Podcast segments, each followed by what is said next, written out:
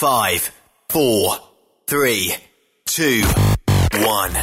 1. Êtes-vous tanné d'entendre craquer, sciller, se lamenter votre machinerie au travail? De changer régulièrement les bearings, les pins et autres pièces coûteuses? Alors, faites comme des milliers d'utilisateurs. Lubrifiez vos pièces d'équipement avec les graisses de ProLab. Ils en ont une vingtaine de sortes pour répondre à tous vos besoins. Des graisses à base de sulfonate de calcium concentré, graisses à base de molly, graisse 100% synthétique et ce, incluant toujours le traitement anti-friction ProLab. Disponible avec des grades d'opération pour l'été, l'hiver ou pour toute l'année. Nos différentes graisses combleront tous vos besoins selon les vitesses de rotation de vos roulements ou selon les charges excessives et de travail de votre machinerie. Les graisses ordinaires à bas prix finissent toujours par vous coûter cher en temps et en pièces de remplacement. Donc, optez dès maintenant pour les graisses de qualité supérieure de ProLab pour obtenir beaucoup plus d'économies. Les graisses de ProLab, toujours aussi profitables. Parfois, la recherche d'un emploi, c'est compliqué et ardu. Ça, c'est parce que t'es jamais venu porter ton CV chez Transport Gilmire. C'est simple. Chez Gilmire, t'as la possibilité d'être basé à Montmagny, Longueuil, Toronto ou Lapocatière. Les équipements sont récents. On offre également un bonus à chaque trois mois. Sans oublier que tu seras payé au millage réel parcouru. Et bienvenue aux nouveaux diplômés. On a tout ce qu'il faut pour te plaire. Pour plus d'informations, RH en commercial gilmire.com ou le 418 248 3030 poste 285. Et sur le web, gilmire.com. Tu veux interagir avec le studio? Texte-nous au 819-362-6089. 24 sur 24. Vous avez une petite entreprise qui souhaite offrir à son personnel les mêmes avantages que les grosses flottes? Avec la RPQ, c'est possible. Assurance collective, compte national pour des pneus, escompte pour l'achat de pièces, rabais pour clinique médicale privée, firme d'avocats spécialisés, affacturage et tellement plus. Et oui, ces avantages exceptionnels sont même disponibles pour les ateliers mécaniques et les unités mobiles pour véhicules lourds. N'attendez plus. Contactez l'ARPQ à arpq.org. Saviez-vous que chez Transwest, 50% de nos retours sont chargés d'avance? Pourquoi attendre? Poste de routier en team disponible. Contactez-nous au 1-800-361-4965, poste 284 ou postulez en ligne sur groupetranswest.com.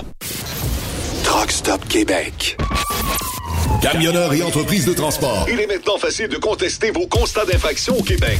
Solution Ticket aide les camionneurs et propriétaires de flottes de camions à conserver un beau dossier de conduite PEVL et CVL. Vous êtes convoqué par la CTQ, la Commission des transports du Québec. Nous sommes en mesure de vous conseiller et de vous représenter. Avant de payer votre ticket, contactez Solution Ticket. Visitez solutionticket.com ou composez le 514-990-7884 et ce de 8h à 8h, 7 jours sur 7. Solution Ticket, la solution à vos problèmes de ticket au Québec.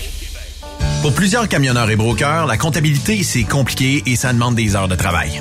Céline Vachon, comptable dans le transport depuis 20 ans, est votre solution. Roulez l'esprit en paix. Céline s'occupera de votre comptabilité, votre tenue de livre, vos déductions, vos remises de taxes, vos impôts personnels et de société, et même du démarrage de votre entreprise. Le tout sous une même adresse. Vous êtes meilleur pour rouler? Nous, c'est de faire votre comptabilité. Un seul numéro. 450 649 1744. 450 649 1744. Céline Vachon. Une vraie mère pour les camionneurs. Pour rejoindre l'équipe de Truck Stop Québec, de partout en Amérique du Nord, compose le 1-855-362-6089. Par courriel, studio à commercial truckstopquebec.com. Sinon, via Facebook. Truck Stop Québec, la radio des camionneurs. Truck Stop Québec, la radio des camionneurs. Cette émission est réservée à un public averti. Averti de je sais pas quoi, mais on vous le redit. Truck Stop Québec. Vous écoutez TSQ Truck Stop Québec, la radio des camionneurs avec Benoît Thérien.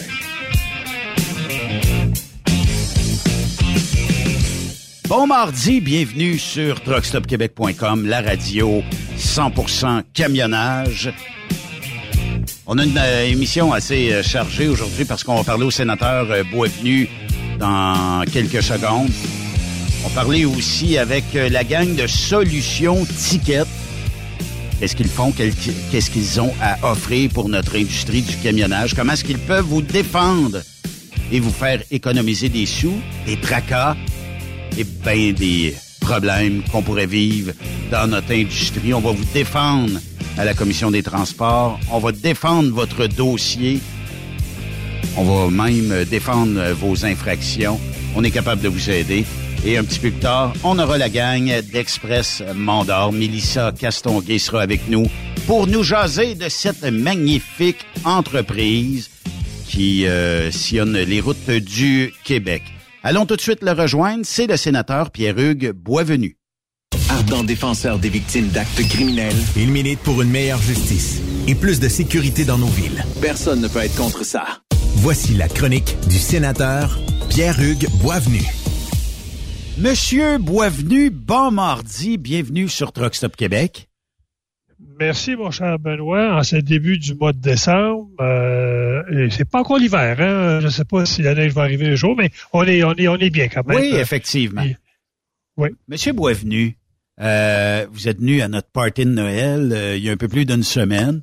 Euh, on a eu Quelle soirée. On a eu énormément de plaisir ensemble.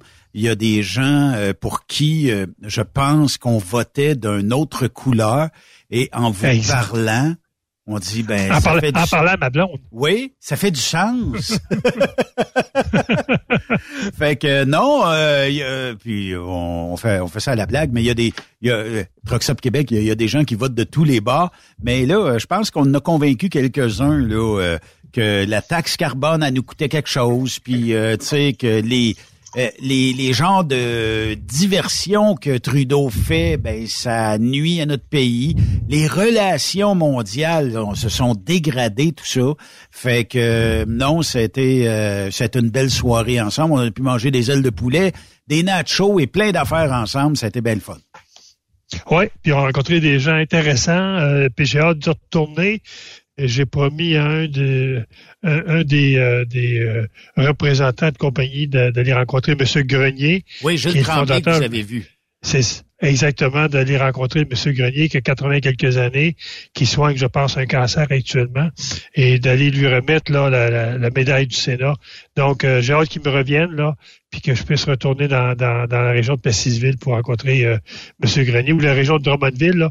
Euh, je ne sais pas dans quelle région il habite, mais je vais aller le rencontrer sûrement pour lui euh, souligner sa, contribution à, l'industrie du transport au Québec. Oui, effectivement. C'est un beau geste aussi euh, de, recevoir cet honneur-là. Euh, Monsieur Boisvenu, il y a un dossier la semaine dernière, parce qu'on n'a pas pu être ensemble. Vous faisiez un discours, mais il y a un dossier qui a été très chaud et que j'aimerais qu'on parle.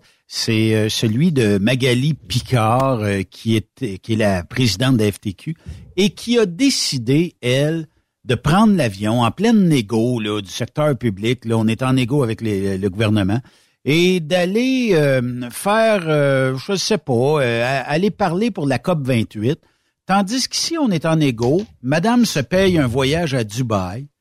Et euh, elle dit qu'elle, euh, euh, vis-à-vis les journalistes, ben, oh, quand elle prend la classe affaires, c'est ses points. Elle a tellement de points, elle a tellement voyagé, madame, que après, Puis c'est Mhm. correct qu'elle prenne la classe affaires à ses frais, c'est correct.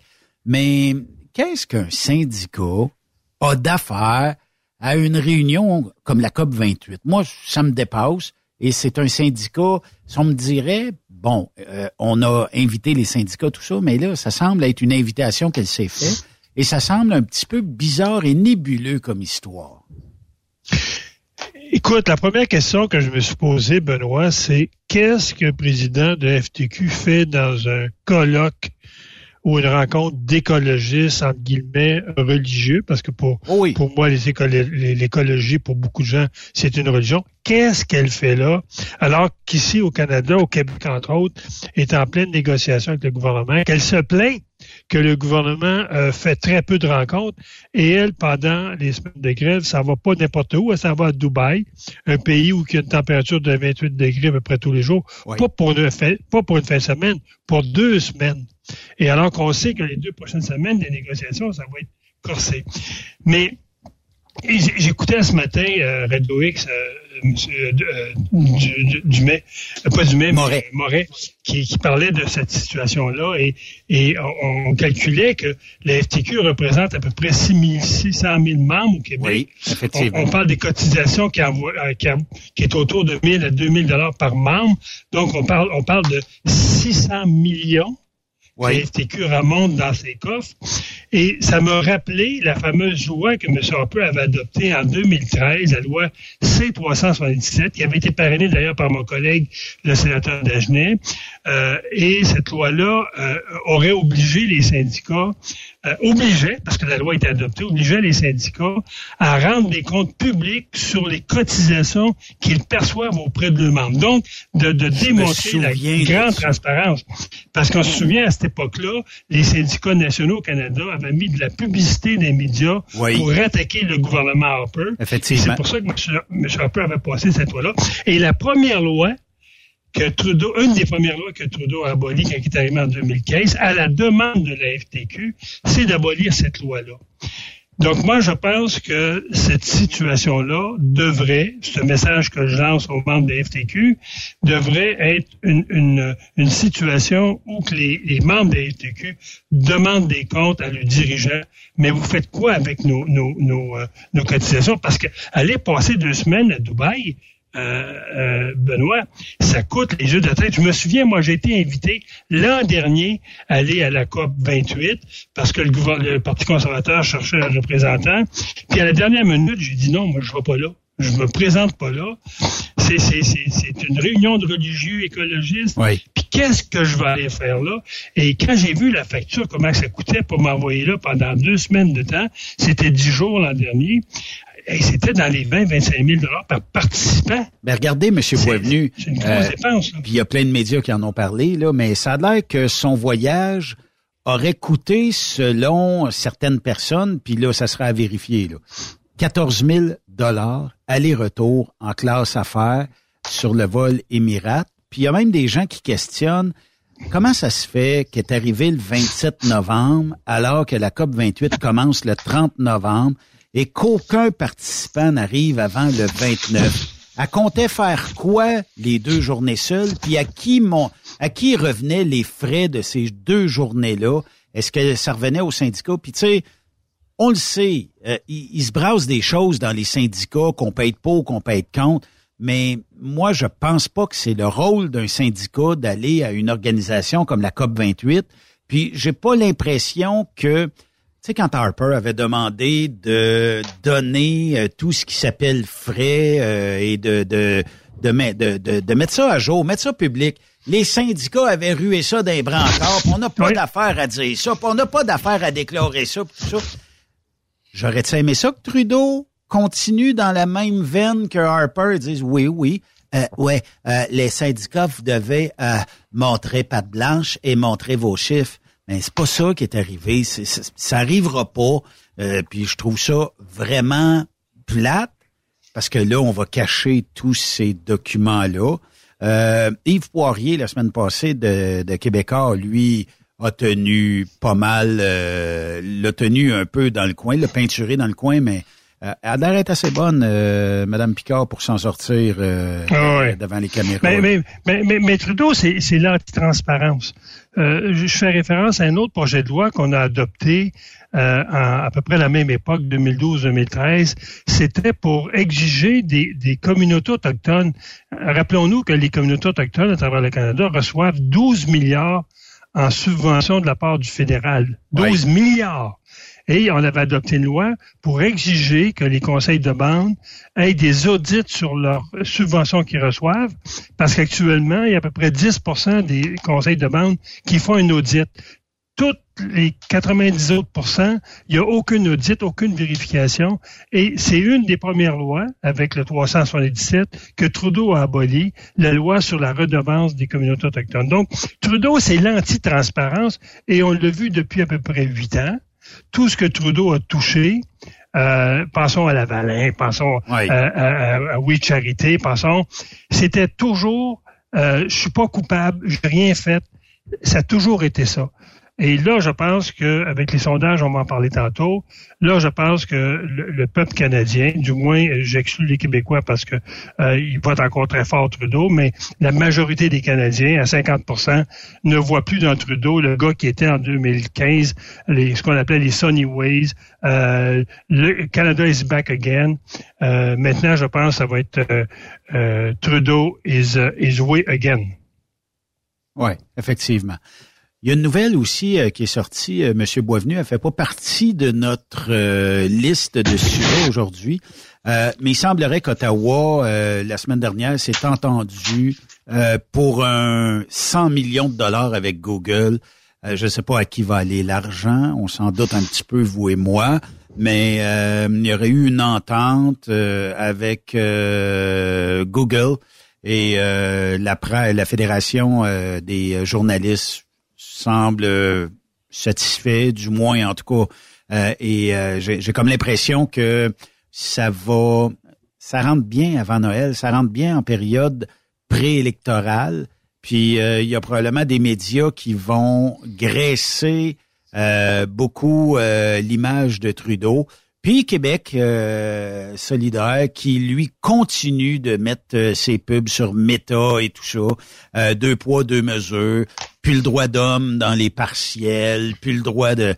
Mais est-ce qu'il faut se, est-ce qu'il faut être heureux d'une décision que a fallu que notre gouvernement mette pression sur une entreprise privée qui fait des sous, euh, mais que, qui a arraché probablement une bonne partie des recettes de nos euh, mainstream ici au Canada et que les mainstream ont dit ah ben là on a plus d'argent puis euh, ils nous ont volé de l'argent mais tu sais la concurrence je pense que ça mhm. reste de la concurrence là à moins que je me trompe là. Mais avec le budget qui a été déposé la semaine passée, où on passe de 25% à 35% des crédits d'impôt, si on les accote au crédit d'impôt que les provinces pourraient donner, on parle jusqu'à 70% de crédit d'impôt. Si on ajoute ce 100 millions-là, qui va principalement aller au, Main Street, aux médias principaux. J'espère qu'on n'enverra pas ça à Radio-Canada quand même, là, mais qui va aller pas seulement à TVA, un peu partout. Ça veut dire que les journalistes dans les salles de nouvelles vont coûter entre 15 et 20% à l'entreprise. C'est ça que ça veut dire. Donc, au, moment où que les salaires des journalistes vont relever de l'État, hein, à cause des crédits d'impôt, puis n'oublions pas que les crédits d'impôt, c'est vous, puis c'est moi qui payons ça avec nos impôts, avec le 100 millions que, que de redevances qui va être versé au gouvernement de la part de Facebook, qui va être retourné aux médias, ça veut dire qu'il va, qu'il va avoir une forme, je vous dirais, de, de, dépendance des médias par rapport à ce gouvernement-là. Ben oui. Donc, nous, c'est sûr que les conservateurs, on s'attend à ce qu'il y ait une guerre en ligne, en règle, contre le Parti conservateur s'il y a une campagne électorale qu'on pense qu'elle va avoir lieu au printemps. On est déjà presque assuré. Donc, soyez sûr que euh, va avoir et les libéraux comme ennemis, euh, et le bloc comme ennemi, et les médias comme ennemis. Donc, ça va être une campagne électorale qui va demander de la part de, Pierre Poliev euh, toute sa compétence pour pour aller jusqu'au bout. Mais moi, je suis très très optimiste. On va parler tantôt des, des, euh, derniers sondages qui sont catastrophiques pour les libéraux. Euh, moi, j'ai hâte de voir. Moi, je pense qu'on est quand même bien en selle pour euh, faire une bonne campagne électorale, malgré les, médias qui ont été achetés par le gouvernement. Puis disons les mots comme il faut les dire. Oui, effectivement. premier sujet, Trudeau qui sacrifie la sécurité financière des Canadiens pour ses propres intérêts personnels. Oui, je voulais, je voulais revenir là-dessus parce que la ministre Freeland qui a déposé son, son budget dit, dit de, de, de, de, de, responsable. Euh, on parle de 20 milliards de dépenses de plus euh, l'an prochain. Euh, je le disais tantôt, la taxe du carbone qui va augmenter par trois fois c'est énorme. Ça veut dire qu'on peut penser que les coûts des, aliments qui sont déjà très chers pourraient augmenter jusqu'à 20% C'est la prévision qu'on fait. Euh, les, les intérêts de la dette nationale en 2026, tiens-toi bien, Benoît, vont dépasser les juste les intérêts. 60 milliards. Les intérêts en 2015, c'est de l'argent. C'est de l'argent. Ça veut dire que tu commences ton année avec euh, 60 milliards dans le drain que tu peux pas toucher. C'est comme si toi, tu aurais une paye, un exemple, genre, je sais pas moi, euh, 100 000 dollars, et qu'au début de l'année, euh, tes, tes, tes, créanciers viendraient chercher 40 000 pièces de ta paye claire. Parce que c'est clair, ça, là. là. Clair dans, dans, leur poche. Puis tu aurais à faire ton année avec 60 000. Donc, ce que tu ferais, tu ferais comme Trudeau t'emprunterais 40 000 pour mettre sur ta dette, tu dis, ben, je vais payer l'an prochain cette, cette dette-là. C'est ce que Trudeau a fait. Donc, on parle de 60 milliards. c'est un milliard et plus par semaine, ça, M. Boisvenu. C'est le budget de la santé. C'est le budget de la santé euh, du gouvernement fédéral qui inclut les transferts et qui inclut euh, ce que Santé Canada nous coûte. C'est énorme. Euh, on parle que le budget ne sera pas équilibré avant 2028 ça veut dire un autre cinq ans. Ça veut dire que Trudeau pense qu'il va être au pouvoir encore cinq ans. Euh, le déficit, c'est le double du budget de la défense nationale.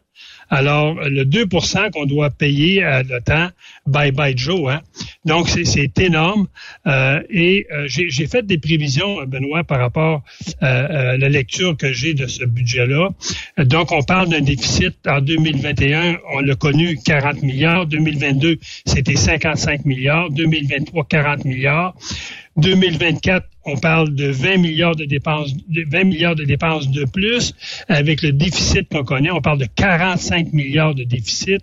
On parle de 30 milliards de déficit en 2025, 30 milliards en 2026, 40 milliards en 2027.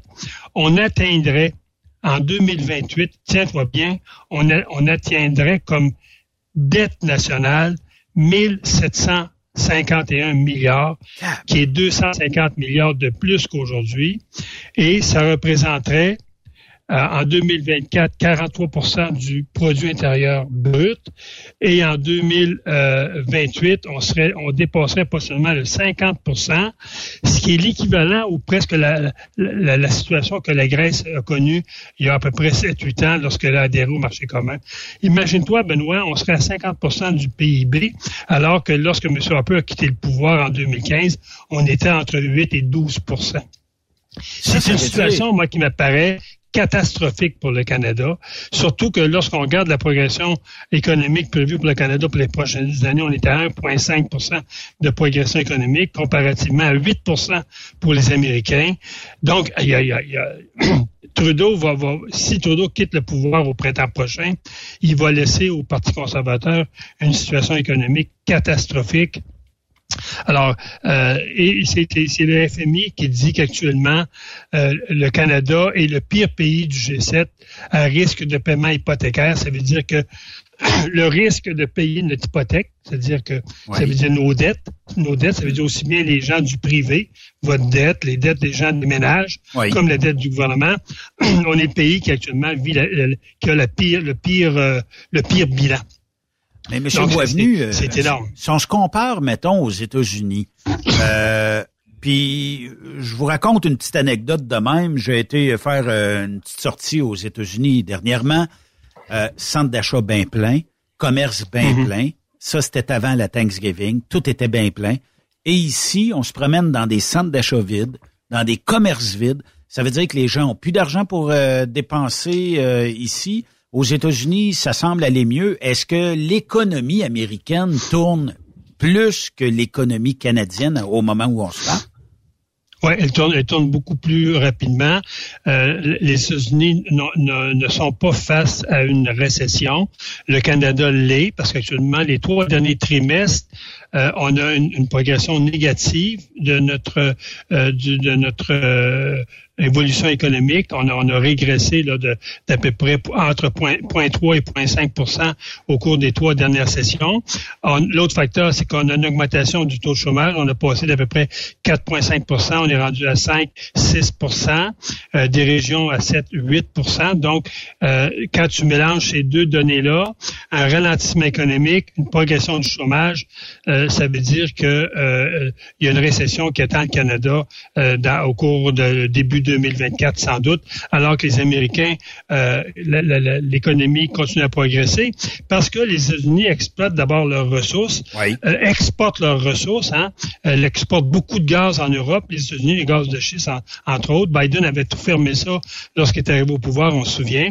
Maintenant, on a réouvert ces puits-là et on exporte du gaz euh, en, Europe, ce qui, ce qui aide à la balance économique. Nous, on, nous, on n'a rien développé comme nouvelle, euh, nouvelle territoire où on pourrait exploiter euh, notre pétrole, notre gaz naturel. Euh, et si on avait demain à le faire davantage, toutes les infrastructures que le Parti conservateur voulait mettre en place, entre autres le pipeline de l'Est, les pipelines sur la côte ouest. Il faudrait bâtir ces infrastructures-là avant d'exporter notre pétrole, notre gaz vers l'Europe ou vers l'Asie.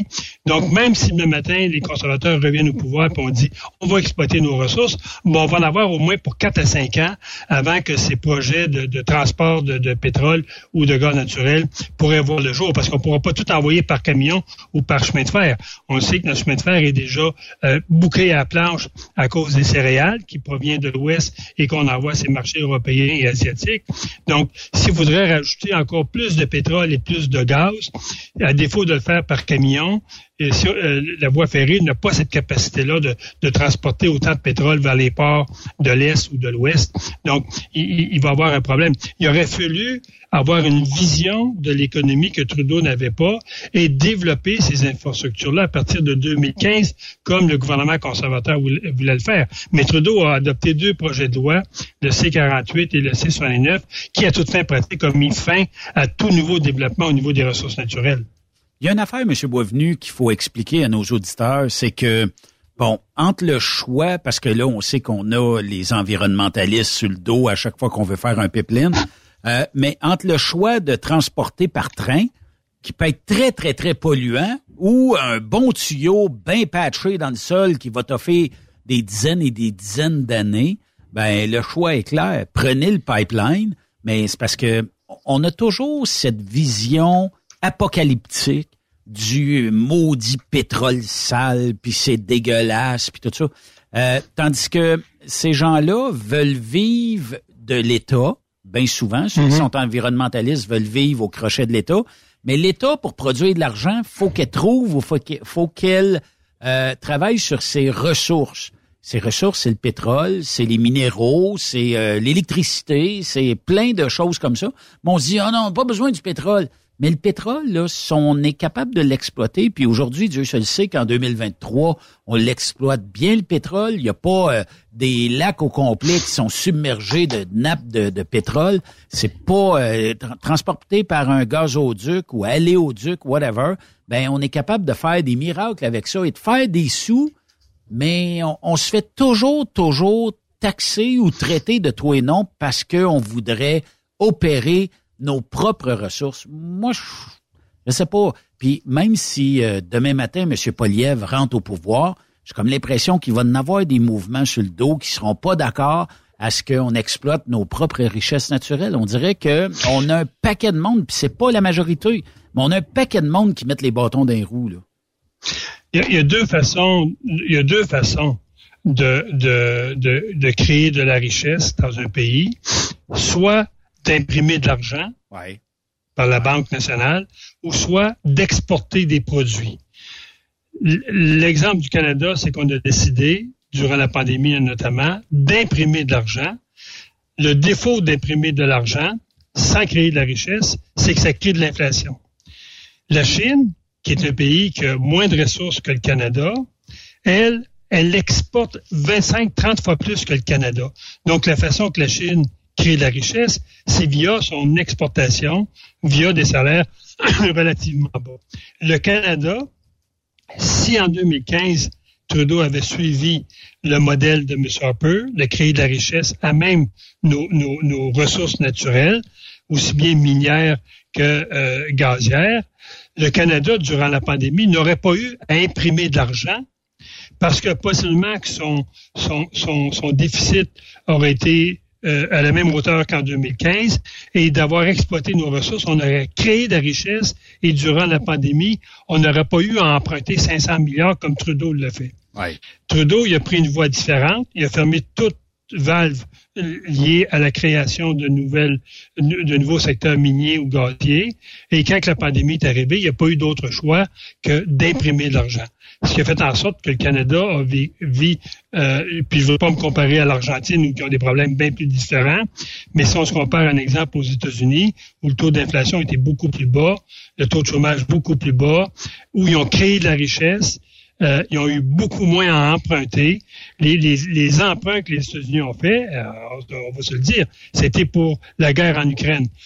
Mais les États-Unis n'ont pas eu à emprunter des, des milliards pour soutenir l'économie du pays ou soutenir les travailleurs durant la pandémie quand les États-Unis ont fermé euh, certains secteurs, quoi qu'ils ont fermé beaucoup moins de secteurs, beaucoup moins longtemps qu'au Canada. Ça pourrait être comparable, M. Boisvenu, à j'ai une limite de 15 000 sur ma carte de crédit, donc je suis rendu à 14 999 et je sais pas, là, un taux de carte de crédit, ça va être du 20 quelques pourcents, me semble. Là. Euh, et euh, là, euh, je dis, bon, ben j'appelle la banque, je voudrais un prêt, mais je vais l'emprunter à 49% pour payer les 20 quelques pourcents de ma carte de crédit. Ça ressemble un peu à ça, ce que Trudeau a fait? Exactement. Alors que Trudeau, ce qu'il aurait dû faire, c'est dire ma carte de crédit est pleine. Ce qu'on va faire, c'est qu'on va travailler, on va, on va travailler en surtemps, on va travailler beaucoup plus pour ramener de l'argent à la maison. Puis là, je vais payer ma carte de crédit. Un travailleur normal, qui a une carte de crédit pleine, puis son gérant de banque l'appelle, qui dit Hey, mon boy, ta carte de crédit est pleine, là, il va falloir que tu rembourses un minimum.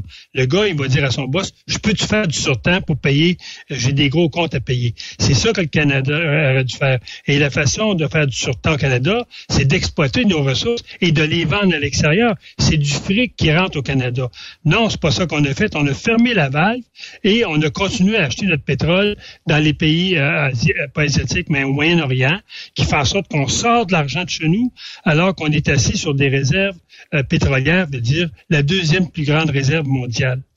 C'est ça que Trudeau n'a pas compris. Et lui, dans le fond, ce qu'il a fait en arrivant au pouvoir avec son, son approche wokiste, c'est qu'il fait de l'environnement une religion au sein de son gouvernement. Donc, tout ce qui était auto, tout ce qui était, tout ce qui roulait à l'extérieur de l'électricité, c'était polluant, c'était, puis ils en ont fait une religion. Ce qui a fait en sorte qu'on paye pour cette facture-là aujourd'hui. Là? Oui, effectivement. Prochain sujet, euh, M. Boisvenu, puis euh, ça, on peut catégoriser ça euh, d'entente secrète entre euh, Trudeau et le bloc, en fait, l'ancien gérant d'Éric Lapointe, l'énoncé économique de l'automne 2023, le vrai scandale du budget Trudeau. Ouais, moi c'est quand j'ai lu le, budget, euh, on en a parlé un petit peu en introduction. Pour moi, le, vrai scandale, c'est que le gouvernement, qui déjà subventionne une télévision d'État, une radio d'État à la hauteur de 1,4 milliard par année, Radio-Canada et CBC, euh, a décidé qu'elle allait euh, par-dessus Radio-Canada, aller subventionner les radios ou les télévisions ou les médias privés à même nos impôts. Euh, parce que euh, durant la pandémie, on se souvient, euh, Justin Trudeau a, sorti 600 millions pour payer les médias qui disaient qu'il en arrivait plus, qu'il n'y avait plus de lecteurs, bon, etc. On a mis 600 millions dans, dans, cagnotte, ce qui faisait qu'avec Radio-Canada et l'argent que Trudeau a mis, ça veut dire que durant la pandémie, on mettait 2 milliards par année pour subventionner les médias canadiens. Et là, durant la pandémie, à la fin de la dernière pandémie, les gens ont dit, bon, ben là, vous ne donnez plus 600 millions par année, qu'est-ce que vous allez donner en échange? C'est là qu'est arrivé avec le crédit d'impôt à 25 Donc, euh, si on calcule le crédit d'impôt à 25% plus les crédits d'impôt que les provinces peuvent donner, parce qu'ils peuvent toujours égaler le fédéral, on parlait d'un crédit d'impôt qui pouvait avoisiner à peu près 50% Un journaliste fait à peu près 80-90 000 par année. Donc, on peut dire qu'il y avait à peu près 40 000% 40 000 pièces qui étaient payées. Et là, Trudeau, euh, dans le budget qui vient d'être euh, annoncé, euh, passe à 35 le crédit d'impôt. Et pour moi, c'est le vrai scandale. Le vrai scandale, c'est que les médias, tous les médias canadiens, dorénavant, vont avoir un lien de dépendance économique ah avec le gouvernement de Trudeau. Et ils ont devant eux un, parti politique qui s'appelle les conservateurs qui dit c'est pas au gouvernement à soutenir des médias autres que qu'un que, média national. Je pense que qu'on qu'on subventionne un gouvernement national Radio-Canada, moi je suis d'accord, dans la mesure que ce, ce média-là euh, se, se, se, campe dans une mission d'information objective, qui fasse pas de la politique, puis que ce soit pas unique à séparatiste. Là. Il va falloir qu'il y ait un ménage qui soit fait à l'intérieur de Radio-Canada. Mais de là à extensionner le support de l'État à tous les médias, moi je trouve que pour la démocratie, c'est un, danger, c'est un risque. On contamine nos médias, on les rend dépendants économiquement du gouvernement parce que tout ce qui se subventionne, on le sait, c'est souvent les, les, les, canards boiteux dans une économie. Et je le dis aussi bien pour les médias que pour l'entreprise privée. Euh, prenons, par exemple, je sais pas, l'industrie, euh, euh, l'industrie du euh, ceux, qui font ceux qui font des studios au Canada, maintenant, du textile. Si on subventionnait les textiles à 50% ça veut dire que ce produit-là, quand il arrive sur le marché mondial, il serait contesté par la banque, euh, par l'organisation du, euh, du, euh, du, commerce international. C'est ce qui a fait à un moment donné qu'on a eu des surtaxes sur le bois d'œuvre, entre autres, sur l'aluminium, parce qu'on subventionnait ces entreprises-là pour les, les tenir en vie artificiellement. On fait en sorte qu'on a eu des... Mais les médias sont, sont pas touchés par cette surtaxe-là qui pourrait être faite par un autre pays. Donc, moi, je me dis qu'en subventionnant ces médias-là, on les rend dépendants de l'État. En les rendant dépendants de l'État, on touche, je dirais, au principe sacro-saint que les médias doivent être indépendants de l'État. Moi, c'est ça que je trouve le vrai scandale dans ce budget-là, c'est que l'État vient sauver, entre guillemets, l'existence des médias, vient leur assurer une, une, existence à moyen terme ou à long terme, et ça fait en sorte que ces médias-là vont être redevables par rapport au travail qu'ils vont faire, par rapport aux opinions qu'ils vont faire, vont être redevables de l'État et ils pourraient un jour se faire même dicter par un premier ministre libéral en disant à TVA, ben là, regarde, tu reçois là, tant de millions par année, il faudrait que tes journalistes là, soient un petit peu moins critiques par rapport à notre gouvernement. C'est ça le danger, Benoît. Oui, effectivement. et pour moi, c'est le vrai scandale dans ce budget-là. L'État n'a pas, l'État n'a pas subventionné les médias, peu importe leur, leur, leur, euh, leur, opinion, peu importe l'importance qu'ils ont. Si un média ne peut pas euh, se souvenir à, son existence, à ses besoins, à partir de ses lecteurs, à partir des gens qui regardent ses émissions, qui écoutent sa radio, et qui donnent la publicité en retour, là. Tu sais, il y, a des publicitaires qui donnent des sous Exactement. Pour Si on n'est pas capable de rejoindre les publicitaires, M. Boisvenu, vous êtes pas mieux que moi. C'est aussi bien de mettre la clé dans la porte puis de dire mon média ne fonctionne pas. Tout comme un artiste qui ferait une toune puis qui dit ben j'ai juste deux personnes qui ont acheté mon, mon CD. C'est parce que t'as pas été capable de rejoindre ton public cible. C'est tout simplement ben, ça. on a la même approche, Benoît, avec les médias actuellement qu'on l'a avec les artistes va, va, voir sur le ministère de la Culture du Québec, va regarder la liste des, des, des activités euh, des, des, des, artistes qui sont subventionnés, va voir la liste des millions qui sont donnés. Je parle du Festival de l'humour. Le Festival de l'humour, euh, juste pour rire à Montréal, reçoit un million par année de subventions. Fait qu'on n'a pas besoin de, disons, travailler fort pour arriver à produire euh, quelque chose. dans le fond, tous les médias c'est un peu comme vous, Monsieur Boisvenu, vous et moi. Je dis bon ben moi je vais aller me quitter une belle subvention parce que Truckstop ça me tente pour moi de, me forcer de me lever le matin et de produire des shows et puis euh, d'être là jusqu'à 18h30 19h le soir. Ça me tente pas de faire ça. J'aimerais ça un petit un million moi pour faire euh, finir l'année. Puis après une fois que j'ai le million, la personne qui me donne le million va probablement m'envoyer un petit avis en disant aujourd'hui, Ben, tu devrais peut-être parler de ça. Tu devrais peut-être euh, dire à M. Boisvenu que le Parti conservateur subventionnera probablement plus Radio-Canada et tu devrais être contre ça. Tu sais, je peux pas faire ça. Ça va être à l'encontre de ma morale personnelle, tu sais. Moi, je suis d'accord. Est-ce qu'on subventionne une forme de culture? Parce que le Québec est quand même un pays, une province francophone dans, de 8 millions, 9 millions dans une, une, mer de, de 300 quelques millions d'anglophones. Moi, je, suis d'accord qu'il y a une forme de culture qu'il faut soutenir parce que le fait français est important. Mais je, je me dis, en même temps, on reçoit à peu près 40, 50 000 nouveaux immigrants au, au Québec, puis on n'est même pas foutu de mettre les ressources pour les franciser. Ouais. La, la, vraie menace à, à la culture euh, québécoise, c'est pas c'est pas de ne pas subventionner euh, les chanteurs puis les, les, groupes, les festivals à gauche puis à droite.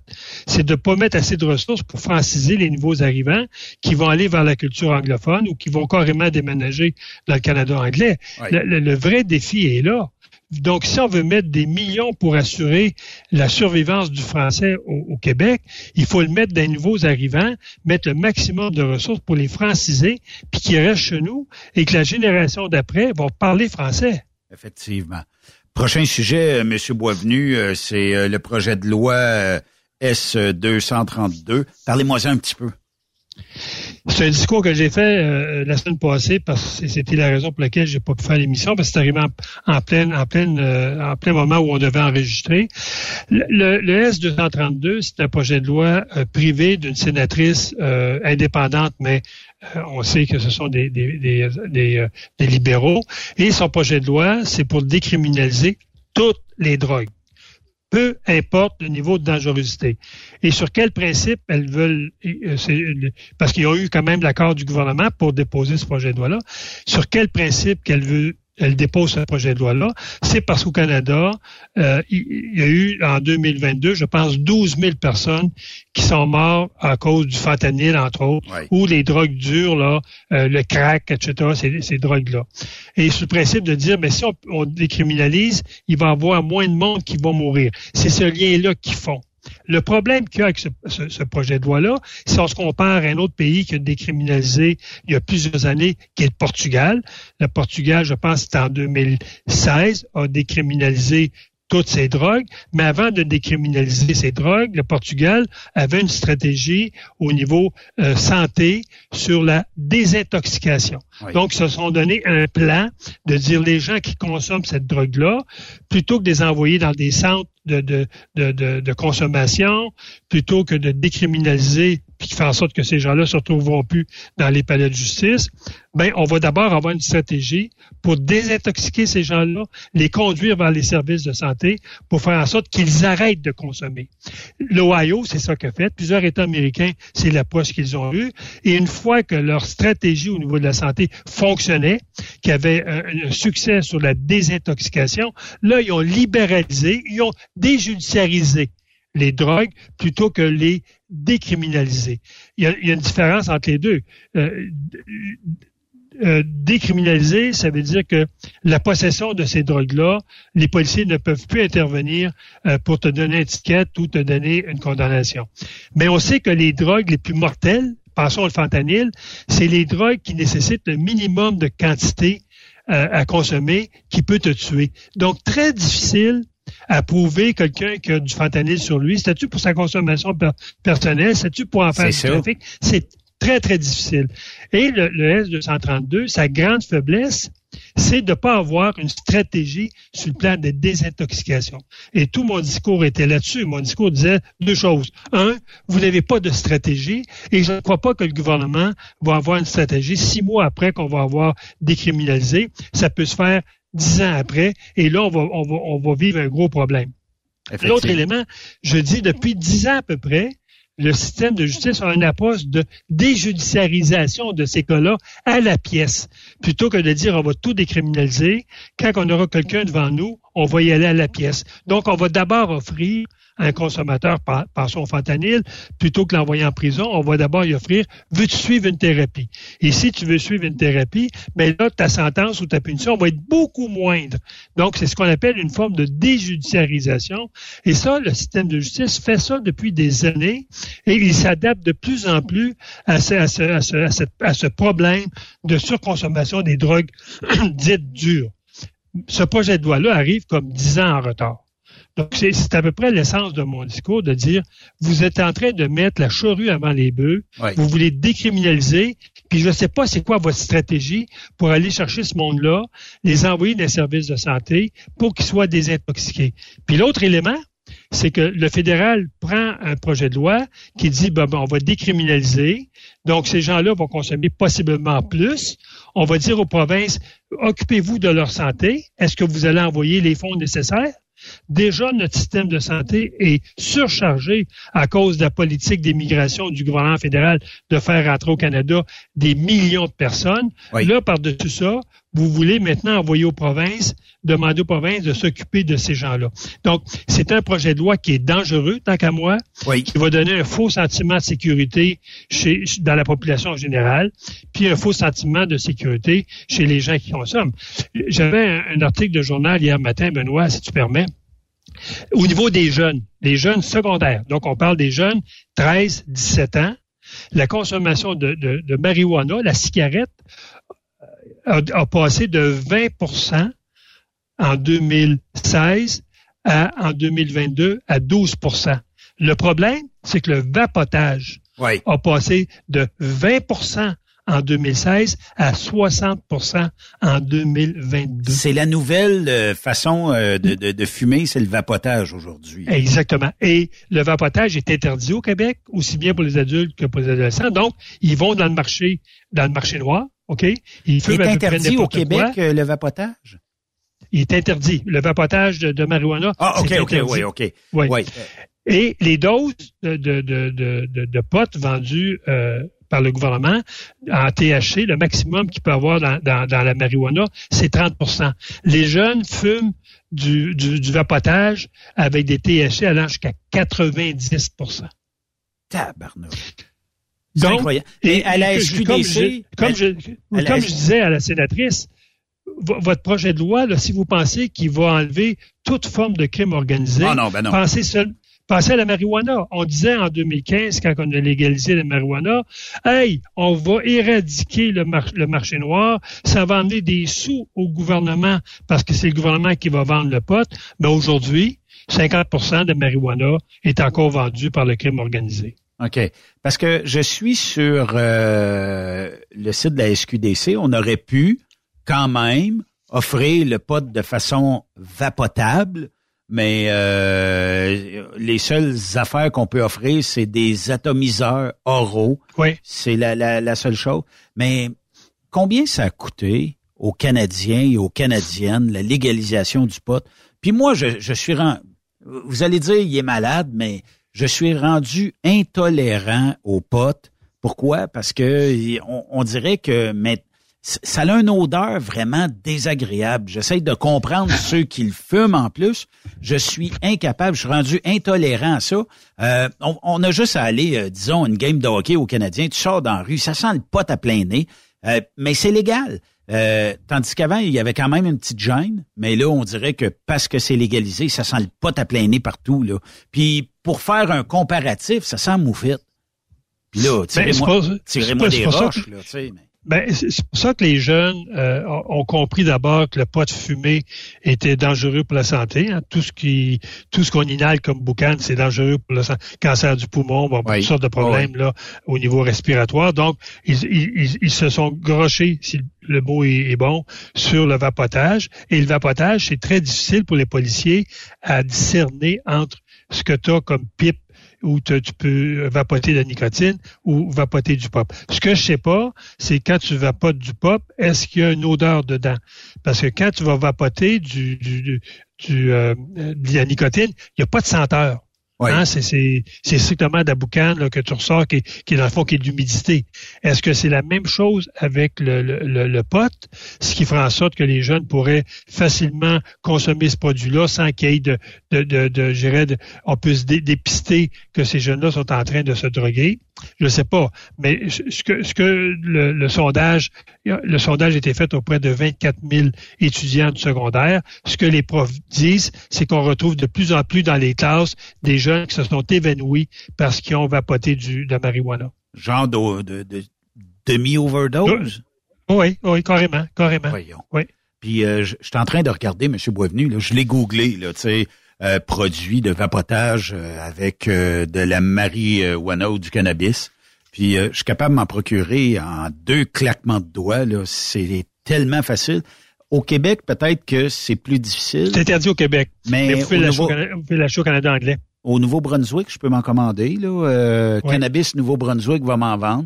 Et euh, d'autres euh, en Ontario Cannabis Store va m'en vendre aussi. Euh, puis 180 Oui, parce que la, la, la, la, réglementation relève des, des provinces. OK, je comprends là. Dernier le sujet. Québec, lui a, le Québec a interdit ça. Ouais, dernier sujet, euh, Monsieur Wavenu. Euh, on parlait d'une victime, encore une victime de trop. Ouais. Euh, c'est un jeune homme de 30 ans qui était en psychose, euh, qui assassine sa tante de 60. Quelle, quelle triste nouvelle d'entendre ça. Quand tu es obligé de tuer quelqu'un, un membre de ta famille, Ouais. ben tuer tout court, là, mais spécialement un membre de ta famille. Là. Euh, Oui, oui, puis, puis, puis c'est un, c'est un, c'est un cas que j'ai emmené dans mon discours sur sur le S-232. Euh, c'est un jeune homme qui avait aucune histoire, là, sauf que on apprend de son de son ami, là, que, un ami proche, que c'est quelqu'un qui consommait de longue date des, euh, des euh, méthamphétamines, là, qui, qui est communément appelé du speed. Et euh, les policiers ont été appelés sur euh, les lieux où que la dame, sa, sa tante restait, parce que c'est un neveu et sa tante qui sont impliqués dans cette dans ce drame-là. Euh, D'abord, je vais offrir là, mes sympathies là à, à- à la dame qui était euh, qui était assassinée. Ouais. Et euh, donc le jeune homme, il consommait ça de longue date.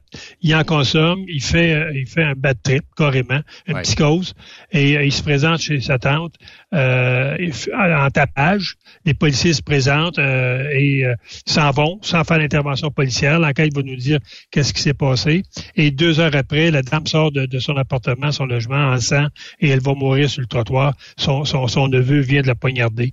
Et c'est un exemple que j'ai apporté par rapport à- au S-232, où que les, les, même si on dé- décriminalise ces drogues-là, beaucoup de gens vont continuer à acheter ces drogues illégales dans la rue.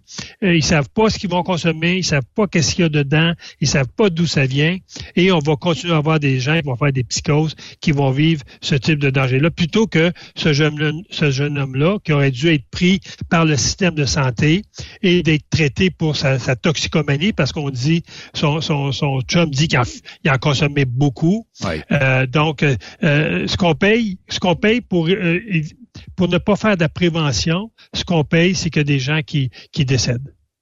C'est incroyable d'entendre ça, euh, M. Boisvenu. Puis surtout, euh, à quelques semaines de Noël, là, c'est triste de voir ça. Puis Très triste. euh, euh, je, je sais que vous avez milité euh, ben, de- de- depuis le jour 1 euh, pour les victimes d'actes criminels, mais ces personnes-là, tu sais, qui reçoivent toute cette violence-là, qui en décèdent, tout ça, tu sais, puis on dirait qu'au niveau fédéral, le gouvernement Trudeau semble s'en sacrer euh, comme dans l'an 40. Puis euh, on dirait que pour lui, les victimes d'actes criminels, ça lui passe dix pieds par-dessus la tête. Si on avait des lois à- très contraignantes, ça veut dire que vous avez juste eu l'idée de faire un crime, on le prouve, mais vous allez passer le restant de votre vie à l'intérieur des quatre murs. Moi, je, je, voterais pour ça demain matin, mais on dirait que, je sais pas, il y a comme un intérêt de la part des libéraux de dire, ah, on va le ramener dans la société, cette personne-là. Il est bon. Il va être bon après. Il va comprendre. C'est parce qu'il n'a pas compris. Non, ces gens-là ne comprendront jamais. Et c'est peut-être 1% qui finirait par comprendre, dire j'ai été trop loin. Mais ça, ça se décidera par des thérapeutes à l'intérieur des prisons. Mais moi, je pense, M. Boisvenu, que on a trop de ces gens-là dans la société aujourd'hui. Puis on a désinstitutionnalisé tout ce qui était programme euh, de traitement et tout ça. Puis on, on vit avec ces gens-là aujourd'hui. Puis c'est nous autres les victimes, là, tu sais. Oui, et c'est toute l'approche de la pensée magique que Trudeau a dans la façon de de, de gérer euh, euh, de gérer le pays Euh, en, en, en- décriminalisant parce que euh, tous- tous les sénateurs qui ont été nommés par Trudeau euh, au, euh, au Sénat, c'est tous des gens qui sont de la culture wokiste. Ça veut dire quoi? Ça veut dire que euh, tout ce qui est loi, tout ce qui est contrainte euh, est un empêchement à, à la réhabilitation, est une contrainte euh, et, et à- pas la liberté, mais c'est contre-productif sur le plan de la réhabilitation. Donc, c'est toujours la pensée magique. On va décriminaliser, on n'aura plus de problème. Euh, on va décriminaliser criminaliser, on va, on va, on va renvoyer les, les abuseurs, les violeurs, les agresseurs chez eux plutôt que les incarcérer. Il y aura plus de problème. C'est toujours cette espèce d'approche de pensée magique en, en, en, assouplissant, en étant tolérant, en étant à la limite laxiste. C'est cette pensée magique de dire en faisant ça, on va aider tout, les, le, tout le sort du monde. On va être une, une, une société humanitaire, humanisme. Euh, ben ouais. C'est vraiment, euh, c'est vraiment un homme dangereux, Trudeau, parce que dans le fond, le pays est en train de perdre toute la rigueur que M. Harper avait emmenée, que ce soit dans les finances, que ce soit dans le système de justice, qui faisait en sorte que les gens avaient confiance dans le gouvernement, avaient confiance dans le système. Là, les gens perdent confiance et dans le gouvernement et dans le système, euh, ce qui fait en sorte que euh, ça amène les gens, veut dire, à, être plus délinquants, à dire, ben moi, si je paye autant d'impôts que ça, ben je vais en faire en saut de la table. C'est ça qui est inquiétant pour ce gouvernement-là. Oui, effectivement. Monsieur Boisvenu, euh, merci euh, beaucoup de votre euh, participation aujourd'hui. Toujours un plaisir de vous jaser à chaque Benoît, semaine. je vais juste terminer oui? avec une bonne nouvelle. Oh. Le dernier sondage qui est sorti ce matin oui. donne, je donne les chiffres, tu vas peut-être tomber en bas de ta chaise, 41% le Parti conservateur, 22% le Parti libéral, wow. 22% le NPD, 6% le Bloc, 6% les Verts. Donc, au moment où on se parle, le dernier sondage, les deux derniers sondages, un de Canada Proud, puis l'autre de, Na, de, Nanos, fait en sorte qu'actuellement, le Parti conservateur aurait autant de votes que le Parti libéral et le NPD réunis ensemble. Dans le fond. Et dans le, fond, le, le, Parti, le Parti libéral tel qu'il dégringole actuellement, il est en train de devenir le troisième parti à la Chambre des communes. Et la seule province qui sauve la mise pour le Parti libéral, tu l'auras deviné, c'est le Québec, qui est encore autour de 29% pour les libéraux.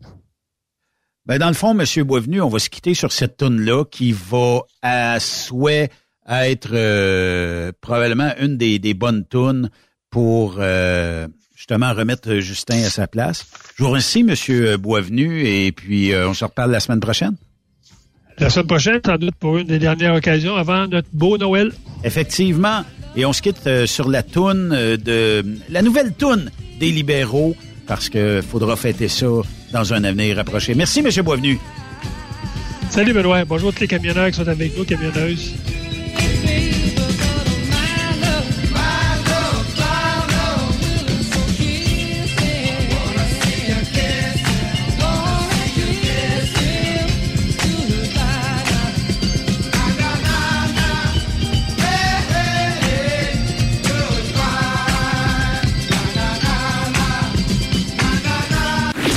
Cette pause, Encore plusieurs sujets à venir. Rock Stop Québec. Le conditionneur de carburant diesel DBF4. Moi, je m'en sers été comme hiver. Depuis que j'utilise à l'année le conditionneur de carburant diesel DBF4 de ProLab, j'ai réduit considérablement ma consommation de carburant, j'augmente la vie de mes injecteurs et je sens plus de force dans mon moteur. Je suis assuré que lorsqu'il y a des variations de température ou des différences de qualité de carburant, le DBF4 est toujours là comme prévention. En plus, le DBF4 y est très peu dispendieux à utiliser. Le conditionneur de carburant diesel DBF4 de ProLab. On s'en sert été comme hiver. Disponible chez tous les bons détaillants de pièces de camion. Parce qu'il est drôle bord en bord, la famille Savoie Express est fière de présenter les capsules de Jean-Claude Gélina. On est depuis 1964. Savoie Express, là où la flamme du métier brûle encore. Quand la famille Savoie Express me donne ma place. Visite trockeursavoie.ca et deviens trockeur bord en bord. Truck Stop Québec. La radio Des camionneurs. Les meilleurs équipements, les meilleurs clients, les meilleures destinations dans les meilleures conditions. Transwest recrute les meilleurs conducteurs en team. Informe-toi au 1-800-361-4965, poste 284 ou postule en ligne sur groupetranswest.com. Pour rejoindre l'équipe de Truck Stop Québec, de partout en Amérique du Nord, compose le 1-855-362-6089. Par courriel, studio à commercial truckstopquebec.com. Sinon, via Facebook. Truck Stop Québec. La radio des camionneurs. Camionneurs et entreprises de transport. Il est maintenant facile de contester vos constats d'infraction au Québec. Solution Ticket aide les camionneurs et propriétaires de flottes de camions à conserver un beau dossier de conduite PEVL et CVL. Vous êtes convoqué par la CTQ, la Commission des transports du Québec. Nous sommes en mesure de vous conseiller et de vous représenter. Avant de payer votre ticket, contactez Solution Ticket. Visitez solutionticket.com ou composez le 514-990-7884 et ce de 8h à 8h, 7 jours sur 7. Solution Ticket, la solution à vos problèmes de ticket au Québec. Truck Stop Québec, la radio des camionneurs. Vous avez une petite entreprise qui souhaite offrir à son personnel les mêmes avantages que les grosses flottes? Avec la RPQ, c'est possible. Assurance collective, compte national pour des pneus, escompte pour l'achat de pièces, rabais pour clinique médicale privée, firme d'avocats spécialisés, affacturage et tellement plus. Et oui, ces avantages exceptionnels sont même disponibles pour les ateliers mécaniques et les unités mobiles pour véhicules lourds. N'attendez plus. Contactez l'ARPQ à arpq.org. Photos, vidéos, faits cocasse. Partage-les avec l'équipe de Truck Stop Québec. En SMS au 819-362-6089. 24 sur 24. Pour plusieurs camionneurs et brokers, la comptabilité, c'est compliqué et ça demande des heures de travail. Céline Vachon, comptable dans le transport depuis 20 ans, est votre solution. Roulez l'esprit en paix. Céline s'occupera de votre comptabilité, votre tenue de livre, vos déductions, vos remises de taxes, vos impôts personnels et de société, et même du démarrage de votre entreprise. Le tout sous une même adresse. Vous êtes meilleur pour rouler? Nous, c'est de faire votre comptabilité. Un seul numéro. 450 649 1744. 450-649-1744. Céline Vachon. Une vraie mère pour les camionneurs. TSQ, la radio des camionneurs. C'est Truck Stop Québec. Benoît Thérien. Vous écoutez le meilleur du transport. Truck Stop Québec. Notre prochain invité, lui, est une solution pour euh, l'industrie du camionnage. Il est là pour vous aider. C'est une belle entreprise. On développe euh, toutes sortes de solutions pour aider l'industrie du camionnage à passer au travers des infractions, euh, des constats, aller à la commission des transports, euh, garder notre dossier le plus vierge possible. Et qui sont-ils? Ben, c'est Solutions Ticket et Maître Marc-André Dufort est avec nous. Marc-André, bienvenue à Truck Stop Québec. Ben, merci, bonjour. Marc-André, euh, parle-nous un petit peu de Solutions Ticket. Euh, vous êtes né euh, où, quand et comment? Oui, en fait, on existe depuis 2009. On est situé à Laval, sur la rive nord de Montréal. On traite des dossiers là, partout au Québec. On représente des particuliers, et aussi beaucoup de conducteurs de véhicules lourds, des propriétaires exploitants de véhicules lourds pour des euh, contestations de contravention, comme on dit, des tickets. Oui. Et on fait aussi euh, des représentations pour des auditions devant la Commission des transports du Québec. OK, fait que vous pouvez aller nous représenter, tandis que nous autres, on est sa route à essayer de gagner notre vie un peu, là. Oui, on peut vous représenter euh, devant la commission des transports. Et surtout, je dirais à la base, le but, c'est qu'on ne se rende pas à la commission. Des fois, il y a des gens qui m'appellent, ils sont déjà rendus là dans le processus. Oui. Comme je dis toujours euh, j'ai- aux chauffeurs et aux propriétaires exploitants, c'est de contester les contraventions à la base. Tenter de négocier pour sauver euh, les points PEVL, donc propriétaires exploitants de véhicules lourds, des points CVL, conducteurs de véhicules lourds. Je prends toujours la peine de faire la distinction parce que j'ai beaucoup de chauffeurs qui savent même pas qu'ils ont des points CVL et qu'un ticket de vitesse, par exemple, va leur nuire pour leur dossier conducteur de véhicules lourds, puis qui va nuire aussi Fait que dans le fond, euh, Marc-André, ça veut dire que les gens qui sont peut-être méconnaissants de, euh, de, leur dossier de points, de leur dossier PEVL euh, et euh, compagnie, peuvent se retrouver devant commission avec peut-être même des cotes où la commission pourrait peut-être, je vais le dire en anglais, mais dérater un peu l'entreprise ou peut-être même mettre des obligations à l'entreprise. Ce qui fait que si je suis Oui. représenté par votre entreprise, je peux peut-être économiser un bout de ça, là. Le but, surtout pour une, euh, une entreprise qui a une cote satisfaisante, c'est qu'elle se maintienne à ce point-là. C'est qu'il n'y ait pas de cote conditionnelle et surtout, on veut pas de cote insatisfaisante. Parce que ça, ça empêche clairement l'entreprise d'opérer. Ça peut même jusqu'à aller euh, jusqu'à l'interdiction de mettre en circulation là, des véhicules lourds. Donc souvent, on va travailler de concert avec les propriétaires, exploitants, présidents ou administrateurs de l'entreprise. Puis des fois, c'est le conducteur lui-même. Le, le, chauffeur peut être à son compte, puis se ramasser à la CTQ, et pour lui, et pour la compagnie en même temps. On en voit des cas comme ça. Oui. C'est souvent des choses qui vont se régler là euh, avant de passer à la commission. On est proactif par des formations et des fois, on a effectivement des dossiers où la cote est changée de satisfaisant à conditionnel. On fait tout pour éviter ça. Et surtout, la sanction ultime, qu'on veut pas, c'est la fameuse mention insatisfaisante. Et aussi, pour un conducteur seul, ben, les gens peuvent être déclarés inaptes à conduire un véhicule lourd. Donc, on travaille de concert avec nos clients pour pas que ça arrive des situations comme ça.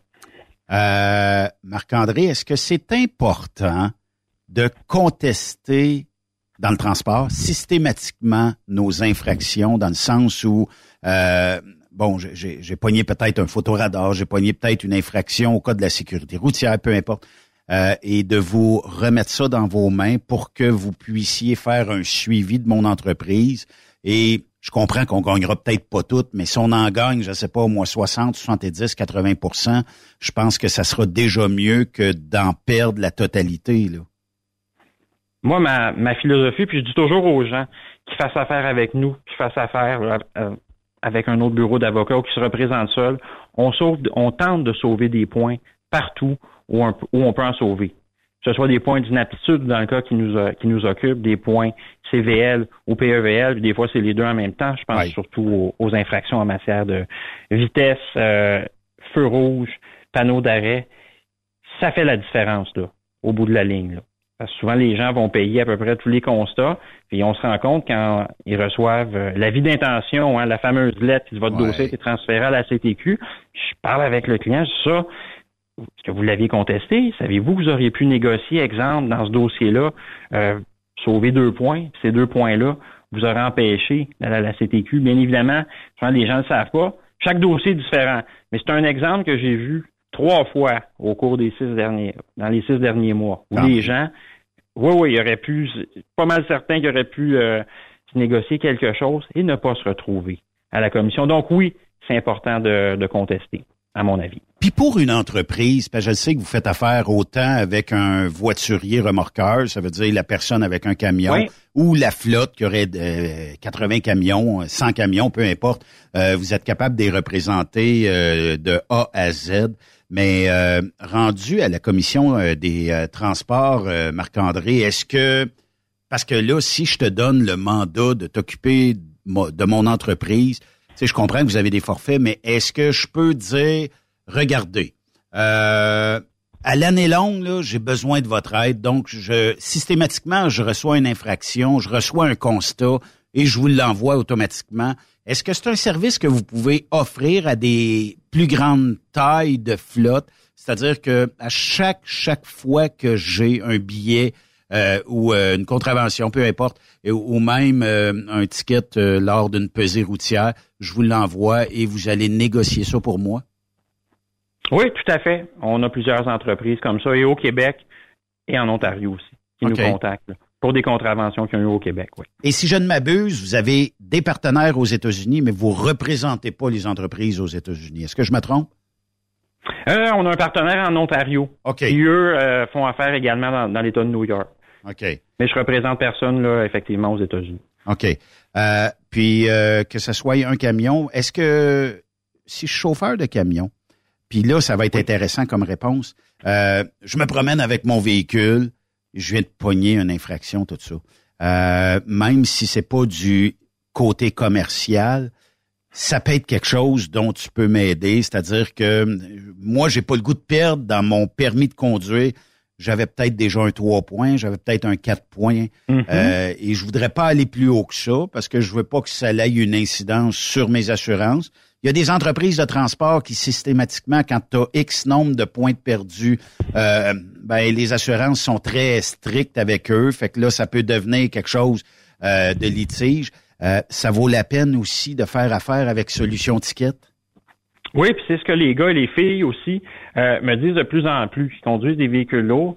C'est qu'ils veulent pas souvent dépasser plus de trois points. Ils disent, écoute, je vais avoir de la misère à changer de job, va me faire engager. Moi, si j'ai cinq points. Ça, je le, je le vois dans ma pratique là, depuis, euh, surtout depuis 2018. Avant ça, je l'entendais moins, ça. Mais je pense que les règles se sont resserrées, surtout au niveau des assureurs, des employeurs potentiels. L'employeur va regarder le dossier de conduite, bien sûr, à l'embauche et X fois par année.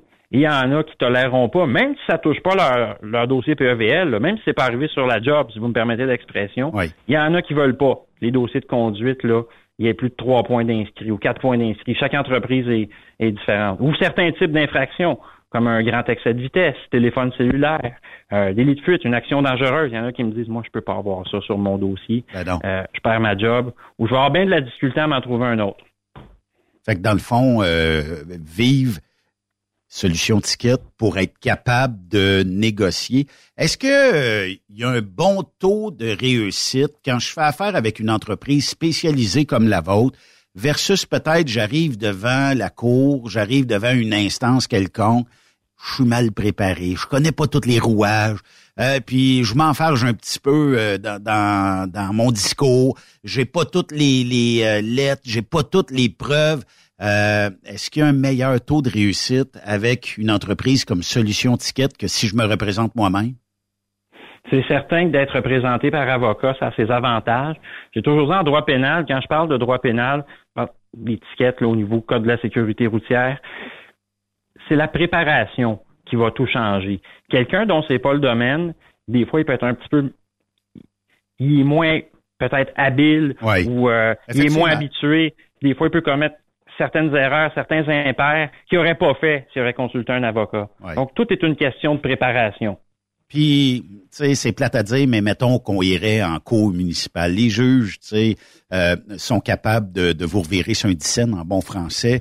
Puis, euh, même euh, si on va contester une infraction devant une cour quelconque pour, je sais pas, au moins ne serait-ce un ticket de logbook, ben souvent, les procureurs sont assez habiles et les juges commencent à connaître un peu plus la réglementation, quoique représenter par une équipe comme Solution Ticket, vous allez économiser énormément euh, de temps. Euh, si j'ai eu, euh, disons, Marc-André, un jugement, est-ce qu'on est capable de renverser, une fois le jugement émis, est-ce qu'on est capable de renverser ça en faisant affaire avec vous autres en disant, je pense que je l'ai échappé. et j'aimerais peut-être avoir un genre de rétractation de jugement. Est-ce que ça se fait? Ça se fait. Cependant, c'est du cas par cas. Euh, j'invite toujours les, les gens à me contacter, vont nous contacter à ce niveau-là. Il n'y a rien d'automatique là euh, dans le domaine juridique et surtout au niveau de la rétractation du jugement, il y a des critères bien précis à remplir. Mais oui, ça se fait, euh, définitivement. Rétractation du jugement, j'ai des gens aussi parfois on va en appel aussi, ça, peut être devant la Cour supérieure ou d'autres instances. des gens qui ont fait leur procès, qui ont été reconnus coupables. Effectivement. Des choses qu'on fait ici. Donc, Marc-André, euh, pour simplifier tout ça, vous vous occupez de tout ce qui touche l'industrie du transport, de un camion à 8000 camions, ça n'a pas, ça pas d'importance, en autant euh, qu'on ait les dossiers en main. On est capable euh, d'aider les exploitants qui ont un PEVL ou le CVL. Euh, on peut même aller les représenter à la CTQ, là, à la Commission des transports, parce que c'est impressionnant pour les gens qui ont peut-être jamais été là de dire bon ben je vais aller me défendre moi-même. Non, ça, ça prend des, des gens comme solution ticket. Euh, puis euh, les logbooks, là, systématiquement, vous avez peut-être. Puis je m'adresse à ceux qui sont dans des entreprises qui s'occupent de la conformité et de la sécurité. Si sur le coin du bureau, les contraventions s'accumulent, vous perdez le beat de ça, appelez Marc-André, il va vous nettoyer ça très rapidement, il va vous aider. Puis en plus, vous allez peut-être économiser le fait de vous retrouver avec des infractions non payées ou passées date ou avec des résultats de jugement que vous vouliez peut-être pas, votre chauffeur veut peut-être pas. Puis euh, là, une question qui, me brûle de te poser, Marc-André, il y a des entreprises qui vont dire Ah, oh, on conteste pas ça, nous autres. Euh, on laisse faire ça, on va te le retirer, ça paye tout ça. Moi, je pense que de toute façon, on est en droit et le chauffeur devrait, lui, systématiquement, pour son dossier personnel à lui, contester l'infraction, même si l'employeur dit, oh non, nous autres, on, pense qu'on l'aura pas celle-là. Euh, on parle de peu de frais, puis on parle de chances de réussite assez euh, bonnes dans le sens où ça ne nous coûtera pas une semaine de paye, puis euh, les gens de Solutions Ticket peuvent peut-être euh, changer le cours de, cette contravention-là. Là. Oui, puis des fois, ça commence comme ça, puis je suis quelqu'un qui est très accessible, qui est près de la clientèle. Puis souvent, exemple, la personne va m'appeler, ne serait je pense, un, un jeune homme récemment, ça faisait peut-être un, an ou deux lui, que son permis de classe 1. Et il dit, ah, c'est vrai, j'avais oublié qu'il y avait des points aussi au niveau là, du PEVL et du CVL. Puis c'est qu'on discute des, des, bonnes pratiques à avoir, des, des, formations que la personne a eues, des formations que la personne pourrait faire aussi. Il vaut toujours mieux prévenir que guérir. Et moi, je souhaite pas que personne se retrouve devant la commission, mais il faut pas être pris de court. des fois, une formation en conduite préventive au niveau de la des fiches journalières, ça change tout là, quand les gens se retrouvent à la commission des transports. Donc, c'est de prendre le problème avant qu'il arrive. Puis tu sais, Marc-André, des fois, j'ai perdu trois points ou j'ai perdu euh, deux points sur une infraction X et juste le fait que tu as le négocier pour moi, peut-être baissera pas les frais monétaires de l'infraction, mais peut-être que il y a certains euh, juges ou certains procureurs qui vont dire OK, c'est correct, je vais te le baisser à un point, puis euh, c'est une bonne tape dans le dos qu'on y donne, qu'on veut qu'on leur pogne plus de même. Ça pourrait, des fois, on gagne pas à 100%, mais on peut gagner à 50, 60, 70% le nombre de points ou l'infraction commise peut être aussi euh, peut-être réduite. Là et surtout depuis début 2023 avec la, la nouvelle politique euh, de la SAC, la politique d'évaluation du comportement des propriétaires et des exploitants. Il y a beaucoup d'infractions au niveau des CVL, des PEVL. La pondération a augmenté. On a tendance à se coller pour certaines infractions plus sur ce que, que fait l'Ontario. Donc, je pense aux feux rouges, aux panneaux d'arrêt. Euh, vitesse, ça a augmenté au cours de la dernière année. Puis a des gens qui le savent pas. Il y en a qui sont restés surpris, c'est moi vous le dire. Avec le montant qui est arrivé. Euh, Avec le nombre de points qui a augmenté, oui. On sait qu'il y a des États euh, collés sur le Québec, là, notamment les États nord-américains. Est-ce qu'on devrait quand même t'emmener l'infraction? Je comprends que tu n'as pas de partenaire là, mais on sait très bien que la SAC ici va peut-être agir sur les points. Et ça, aura, oui. et ça aura probablement une incidence sur le renouvellement de mon permis de conduire, ou même, je suis un broker, j'ai passé à 70 d'une zone de 55 en construction. On sait pertinemment qu'il y a peut-être moyen, en vous envoyant l'infraction, de peut-être enlever les charges ou peut-être réduire ou peut-être en tout cas, bref, il y a peut-être quelque chose à faire avec ça. Là ou qu'on réfère un partenaire exactement, les États euh, du Maine, notamment de l'État de New York, pour les points d'inaptitude, euh, tout comme l'Ontario, ont des ententes là, avec le Québec. Puis, euh, tu sais, j'ai déjà vu dans ma carrière de camionneur des entreprises dire on accumule 7-8 contraventions, puis après ça, on les deal. Est-ce que c'est une bonne façon de faire ou on est mieux du cas par cas en vous, en vous envoyant les infractions puis en regardant ensemble ce qu'on pense ou on peut obtenir de la part euh, de la juridiction qui, qui nous a pris en défaut. Oui, ma philosophie, c'est du c'est du cas par cas. Gênez-vous pas euh, de consulter, d'appeler. Donc, moi, je dis chaque dossier est différent.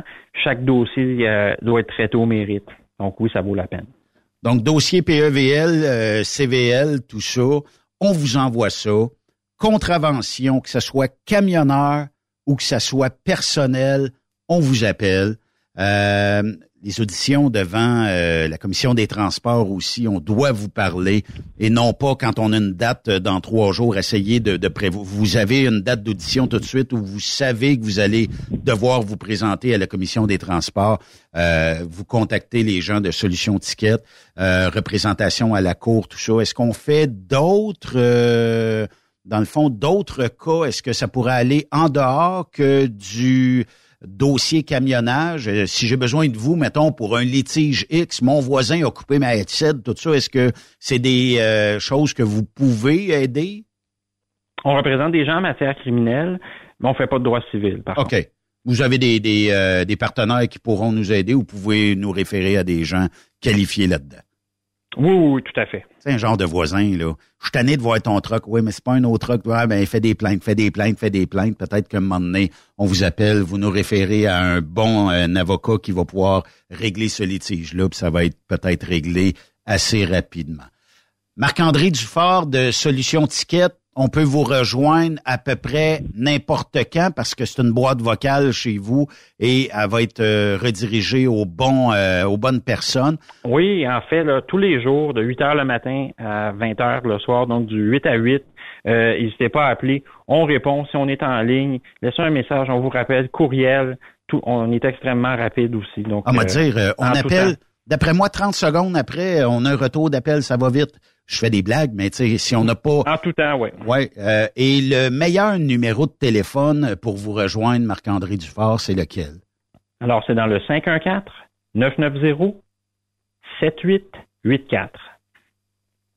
Marc-André Dufort, merci énormément d'aider notre industrie et de sauver des sous, sauver euh, des euh, rencontres avec la CTQ, de garder nos dossiers le plus vierge possible. Puis euh, on aura l'occasion de se reparler euh, prochainement. Merci beaucoup euh, pour cette belle entrevue. Ben, merci beaucoup. Une bonne journée. là. Au revoir. Merci à la gang de Solutions Ticket. Toujours un plaisir de jaser avec ces gens-là qui ont plusieurs solutions pour vous. Attendez pas. Faites pas comme certaines personnes d'attendre à la dernière minute pour régler les contraventions, d'aller à la CTQ, être rendu quasiment proche euh, d'une condamnation, ben, appelez les gens de Solutions Ticket. Hey, notre prochain invité, ils sont rares dans notre industrie. Pourquoi? Parce que c'est ceux qui ont pavé un peu la voie à ce qu'on connaît du transport aujourd'hui. C'est ceux qui ont connu les camions ultra, ultra, ultra confortables. Mais non, on avait des planches de plywood. Mais quand même, on va aller le rejoindre. Il s'agit de Noël Parent. Monsieur Parent, bienvenue à Truckstop Québec. 55 ans de métier. Wow! C'est tout un exploit quand même et euh, d'avoir fait ça dans l'industrie du camionnage. Donc, vous n'avez vu des kilomètres et de l'asphalte, vous? Ah, et puis de l'asphalte avec des trous. euh, si je vous recule de il y a 55 euh, ans, euh, Monsieur Parent, c'était quoi votre premier camion? Est-ce que vous vous en souvenez? Ah oui, un Inter. Ah oui? Un sirop, il y en avait deux. Euh, vous savez, la première place où j'avais travaillé, on en avait deux. Un sirop et un 12 roues, un 10 roues. OK. Et euh, est-ce que vous vous souvenez du modèle? Ah, c'est un, le, un 1700. Le okay. sirop, puis l'autre, c'est un 1800. Mais le, le, le 12 roues était plus vieux. Le, le, le, le sirop, il était, était récent, il y avait un an ou deux. Okay. Un an, c'était qui votre premier euh, employeur euh, qui vous a donné... Les, les huiles Pelcha. Les huiles Pelcha, OK. Et euh, dans le fond, ça vous a donné un métier, une carrière. Est-ce que vous avez resté longtemps pour les huiles Pelcha? pour les huiles Pelcha, j'ai été huit ans. Huit ans, OK. Et à ce moment-là, c'était quoi le confort d'un camion? Euh, Monsieur Parent, je, je l'ai fait à la blague d'entrée de jeu euh, au début euh, de notre intervention, mais le, le confort était pas présent à ce moment-là. Là. Oh non. C'était un siège, un siège dur à longueur du camion, à largeur, c'est-à-dire, là. Puis il n'y avait pas d'ajustement de dossier, rien, là. Il faisait juste avancer puis reculer, puis on l'ajustait là quand on venait à bout de le faire, puis il restait là, là. OK. Fait que dans le fond, euh, puis est-ce qu'il y avait, comme aujourd'hui, tu sais, on, on, en parle souvent de la sécurité, tout ça. Est-ce qu'à l'époque, on vous demandait, viens, on va faire un road test, on va regarder, voir si tu as les aptitudes de conduire le camion, ou vous donnez les clés puis va-t'en avec? Euh, ben moi, j'ai quand j'ai commencé là, je travaillais déjà dans le garage avec lui, euh, M. Okay. OK. quand il est venu l'automne 68, euh, là, et ça me prend un chauffeur de camion pour euh, faire les livraisons d'huile puis le transport de gaz. Et si ça t'intéresse, ben là, je t'allais passer mon permis, puis euh, j'ai pas fait de rôle test avec lui plus que ça. Là. Quand j'ai eu mon permis, là, euh, c'est correct. Là, vous, étiez capable de, de, conduire ça. Mais oui, oui. Mais est-ce que vous avez parcouru que de ce côté ici de la frontière ou vous avez fait du US dans votre carrière de 55 ans? Non, US, jamais été. OK. Vous avez après, fait. Euh, après les huiles Pelcha. Oui. J'ai été deux ans euh, à faire un autobus scolaire. Ça, c'était pas. c'était pas plus confortable, c'était Non. c'était plus dur pour les oreilles. Quand les jeunes se mettent à crier en arrière, hein, ça devient, euh, ça devient euh, cacophonique. Après ça, j'ai euh, travaillé, rentré euh, pour... euh, ben, j'ai été euh, deux ans pour les garages Paul Lemelin à Sainte-Claire, mais je faisais du garage, puis je faisais de la vanne. OK. Je faisais de la livraison de camions, euh, de machinerie agricole, là. OK. Fait que ça aussi. Là, après ça, j'ai rentré pour les portes presto fixes à Saint-Henri. OK. Là, euh, là, on faisait quatre provinces. Québec, Ontario, Nouveau-Brunswick, Nouvelle-Écosse. OK. C'était... C'était occupé. runs. là. On allait- Il m'envoyait plus loin un peu. Il m'envoyait à Terre-Neuve, mais ça, il envoyait ça par conteneur. Parce que on- plus longtemps, il n'envoyait pas assez, puis ça valait la peine de- d'être plété pour aller là. Puis C'était dans le fond euh, plus. Mais j'ai une question que je me pose, euh, Monsieur euh, Parent. Euh, dans ces années-là, le CB fonctionnait, on se connaissait un peu tous euh, par nos euh, nos surnoms de CB tout ça. Puis en dernier, ben il y a, il y a probablement à peu près une dizaine d'années, on dirait qu'on a délaissé le CB. Est-ce que vous ennuyez de, de rencontrer vos chums sur la route, puis de leur piquer une petite jasette le, le temps de, de soit se croiser ou de faire euh, une coupe de kilomètres dans la même direction? Ah oui, ça, ça arrivait euh, de, temps en temps, oui. Surtout euh, au presto fixe, des fois, on, on avait trois, quatre camions, quand on se donnait des fois à partir de deux ensemble, là, on- a des fois qu'on montait jusqu'à Montréal, là, un en arrière de l'autre, là. OK. Puis on l'a perdu, ce CB-là, hein, dans les dernières années. euh. Oui, parce que... Il y avait Oui, pas euh, Mon nom de CB, c'était le Western. Western, OK. Il y avait un de mes frères, lui, c'était euh, Sunkiss. Sunkiss. Sunkiss, oui. Est-ce qu'il faisait bien de la Floride puis il ramenait des oranges ou? Non, c'est parce que son truc était orange. Elle est quand même bonne. Mais euh, Puis, euh, non, lui, euh, fait de longtemps. Il, il est allé euh, dans l'Ouest euh, peut-être quelques fois, mais pas tellement souvent, là. OK. Il faisait surtout de l'Ontario. Quels étaient Il vos travaillait pour une, une compagnie de transport. OK. Quelles étaient euh, votre ou vos destinations? Parce que vous n'avez pas été de l'autre côté de la frontière, mais j'imagine qu'il y a des belles destinations au Canada. C'est quoi votre destination à vous? La- la- demain matin, je vous redonne les clés d'un camion, puis je vous dis, Monsieur Parent, allez-vous-en dans la destination de votre choix, ça serait laquelle? Oh, j'aimais bien, bien les maritimes parce que je parlais pas anglais. OK. Fait que dans les maritimes, euh, c'était plus facile de me débrouiller. Mais fait, Toronto, c'est- apprécié et tout. Là, on allait jusqu'à Sarnia, là. OK. Euh,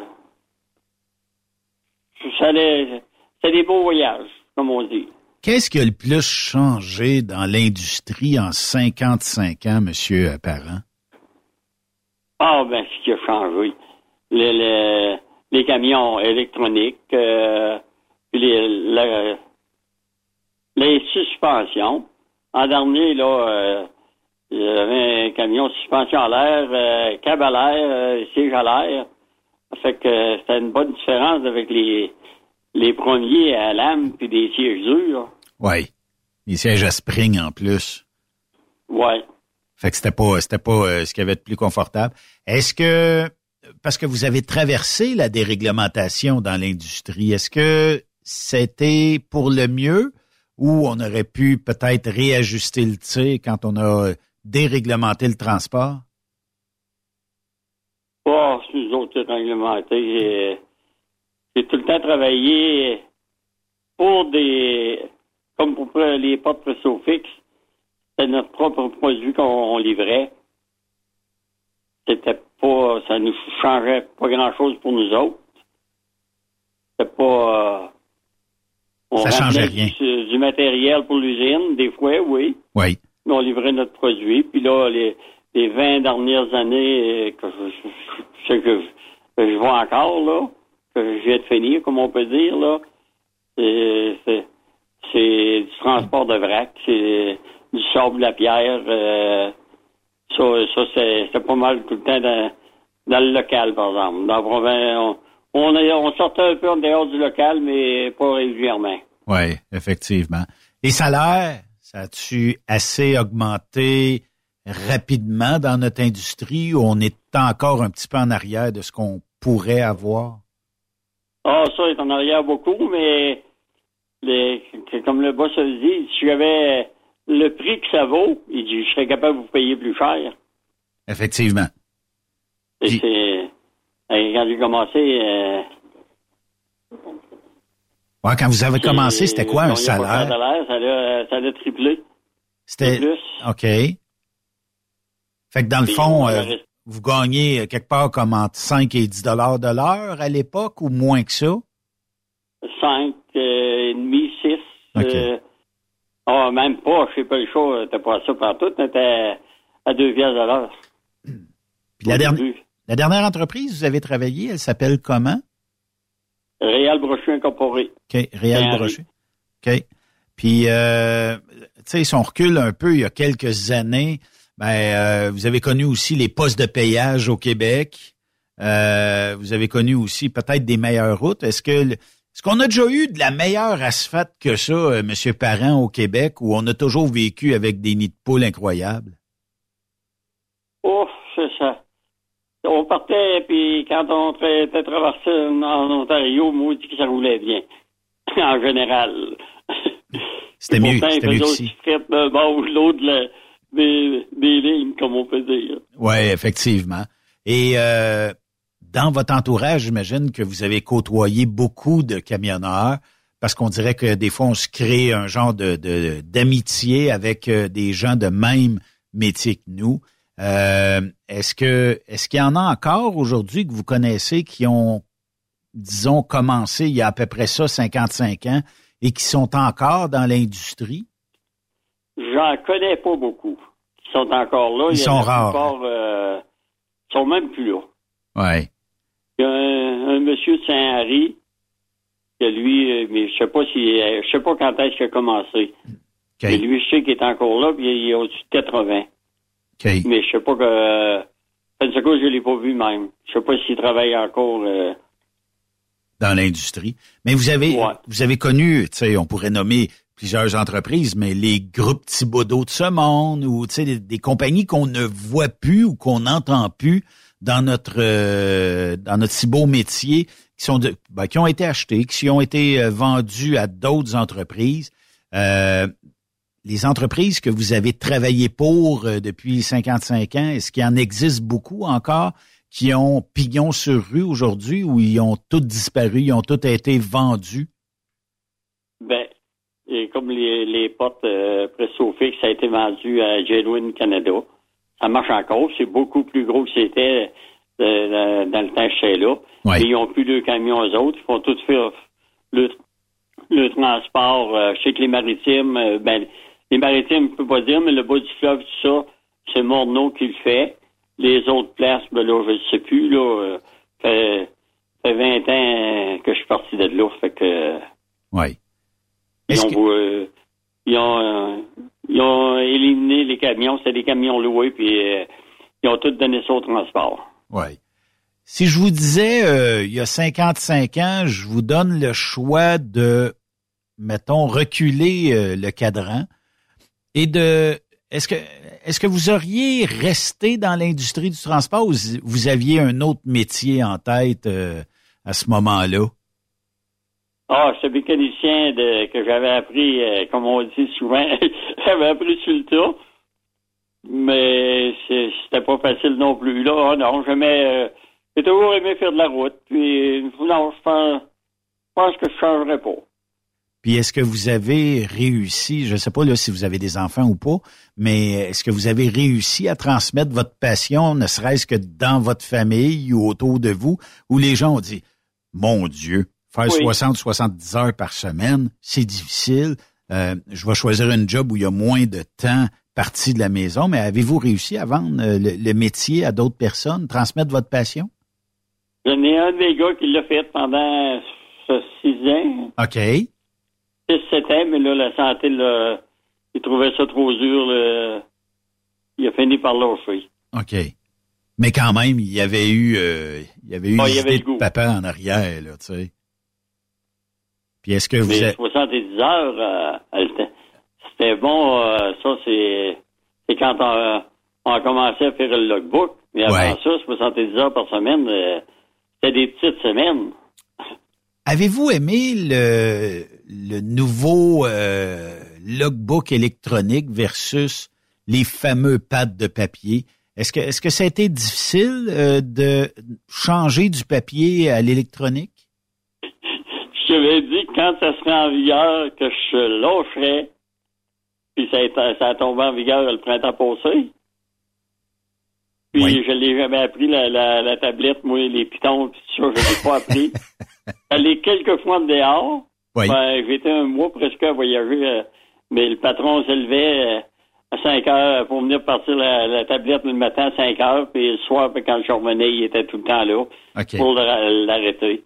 Je l'ai pas appris. Et à part de ça, j'ai tout le temps fait du local, fait que je n'avais pas de besoin. Oui. Qu'est-ce que vous pourriez, euh, Monsieur Parent, dire à un camionneur, ben à quelqu'un qui veut se lancer dans l'industrie, un futur camionneur, qui aurait de l'intérêt à vouloir apprendre ou vouloir faire ce si beau métier-là, qu'est-ce que vous pourriez lui dire comme message? Ah, si, si est bien de, qu'il n'y a pas de, comment je pourrais dire ça, de- qui aime les responsabilités, puis qui aime pas être chez eux. Et surtout, euh, là, euh, s'il te manque un heure, tu peux pas te rendre chez vous le soir. C'était une secousse, on partait pour trois jours en Ontario. C'était pas facile, euh, les enfants étaient jeunes. C'était pas facile, là. On manque bien des rendez-vous de nos jeunes hein, quand on est camionneur. Oui. Puis il n'y a rien qu'on peut faire, il n'y a rien, c'est- comme ça, mais euh, tu sais, puis mais on peut être là pour les mariages, on peut être là pour les baptêmes, tout ça, mais si on n'est pas quand on va dire,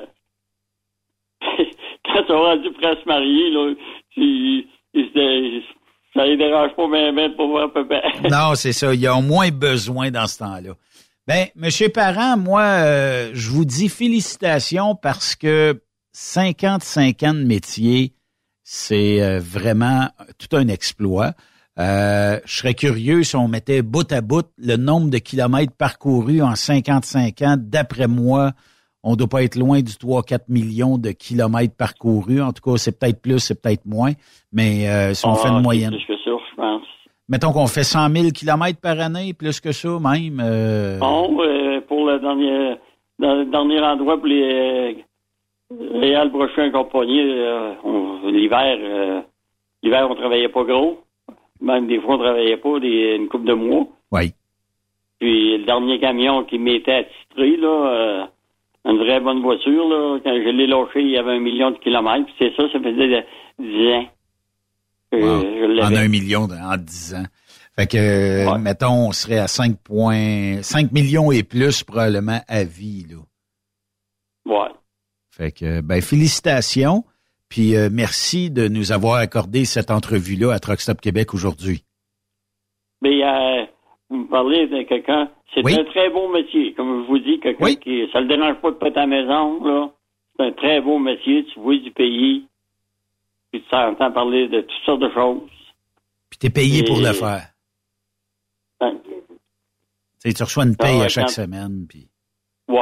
Je vais te dire, quand tu, en été, là, quand tu partais des maritimes, de, tu couchais les maritimes, puis que tu te levais quand tu commençais à faire clair, Oui. Passais par Saint-Henri, tu changeais de trailer, tu t'en allais en Ontario, jusqu'à Brennan. Ça faisait une très bonne journée. C'est vrai. Ça, c'est des paysages mémorables. Ben, bonne retraite. Je sais qu'on se l'est dit avant de se parler en ondes tantôt que vous allez euh, probablement faire un petit voyage de temps en temps, mais en tout cas, soyez prudents. Puis euh, lorsque, si vous passez dans notre secteur appelé civil, venez, venez nous saluer. On prendra une belle photo et un bon café ensemble.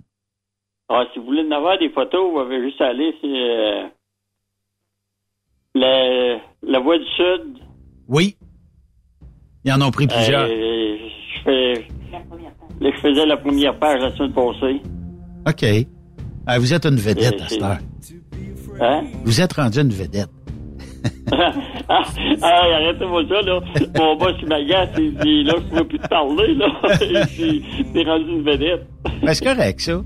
Mais euh, merci de votre participation, puis euh, au plaisir de se croiser un moment donné, puis de serrer la pince.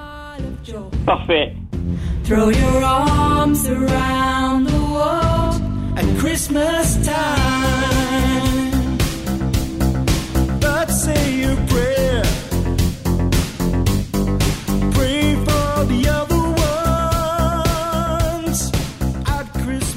Après cette pause, Encore plusieurs sujets à venir. Rock Stop Québec.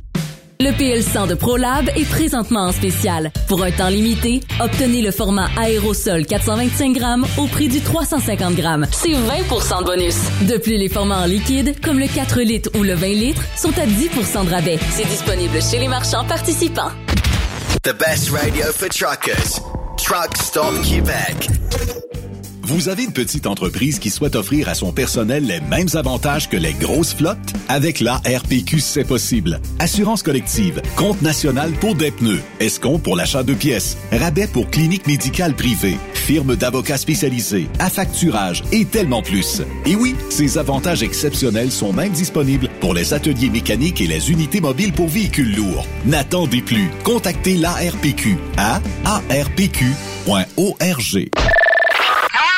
Pour rejoindre l'équipe de Truck Stop Québec, de partout en Amérique du Nord, compose le 1-855-362-6089. Par courriel, studio à commercial truckstopquebec.com. Sinon, via Facebook. Truck Stop Québec, la radio des camionneurs. Parfois, la recherche d'un emploi, c'est compliqué et ardu. Ça, c'est parce que t'es jamais venu porter ton CV chez Transport Gilmire. C'est simple. Chez Gilmire, t'as la possibilité d'être basé à Montmagny, Longueuil, Toronto ou Lapocatière. Les équipements sont récents. On offre également un bonus à chaque trois mois. Sans oublier que tu seras payé au millage réel parcouru. Et bienvenue aux nouveaux diplômés. On a tout ce qu'il faut pour te plaire. Pour plus d'informations, RH en commercial gilmire.com ou le 418 248 3030 poste 285. Et sur le web, gilmire.com. TSQ. Qu'est-ce que ça veut dire? Truck Stop Québec. Pour plusieurs camionneurs et brokers, la comptabilité, c'est compliqué et ça demande des heures de travail. Céline Vachon, comptable dans le transport depuis 20 ans, est votre solution. Roulez l'esprit en paix. Céline s'occupera de votre comptabilité, votre tenue de livre, vos déductions, vos remises de taxes, vos impôts personnels et de société, et même du démarrage de votre entreprise. Le tout sous une même adresse. Vous êtes meilleur pour rouler? Nous, c'est de faire votre comptabilité. Un seul numéro. 450-649-1744. 450-649-1744. Céline Vachon. Une vraie mère pour les camionneurs. Saviez-vous que chez Transwest, 50% de nos retours sont chargés d'avance? Pourquoi attendre? Poste de routier en team disponible. Contactez-nous au 1-800-361-4965, poste 284 ou postulez en ligne sur groupetranswest.com. Camionneurs et entreprises de transport. Il est maintenant facile de contester vos constats d'infraction au Québec. Solution Ticket aide les camionneurs et propriétaires de flottes de camions à conserver un beau dossier de conduite PEVL et CVL. Vous êtes convoqué par la CTQ, la Commission des transports du Québec. Nous sommes en mesure de vous conseiller et de vous représenter. Avant de payer votre ticket, contactez Solution Ticket. Visitez solutionticket.com ou composez le 514-990-7884 et ce de 8h à 8h, 7 jours sur 7. Solution Ticket, la solution à vos problèmes de ticket au Québec. Témoin d'une situation? Texte-nous au 819-362-6089, 24 sur 24. TSQ. Oh ouais? C'est Truck Stop Québec. Parce qu'il est drôle bord en bord, la famille Savoie Express est fière de présenter les capsules de Jean-Claude Gélina. On est bord en bord depuis 1964. Savoie Express, là où la flamme du métier brûle encore. Quand la famille Savoie Express me donne ma place. Visite trockeursavoie.ca et deviens trockeur bord en bord. Benoît Thérien. Vous écoutez le meilleur du transport. Truck Stop Québec. Notre prochaine invitée, ben, directrice logistique pour euh, une belle entreprise, Express Mondor. Il s'agit de Mélissa Castonguay.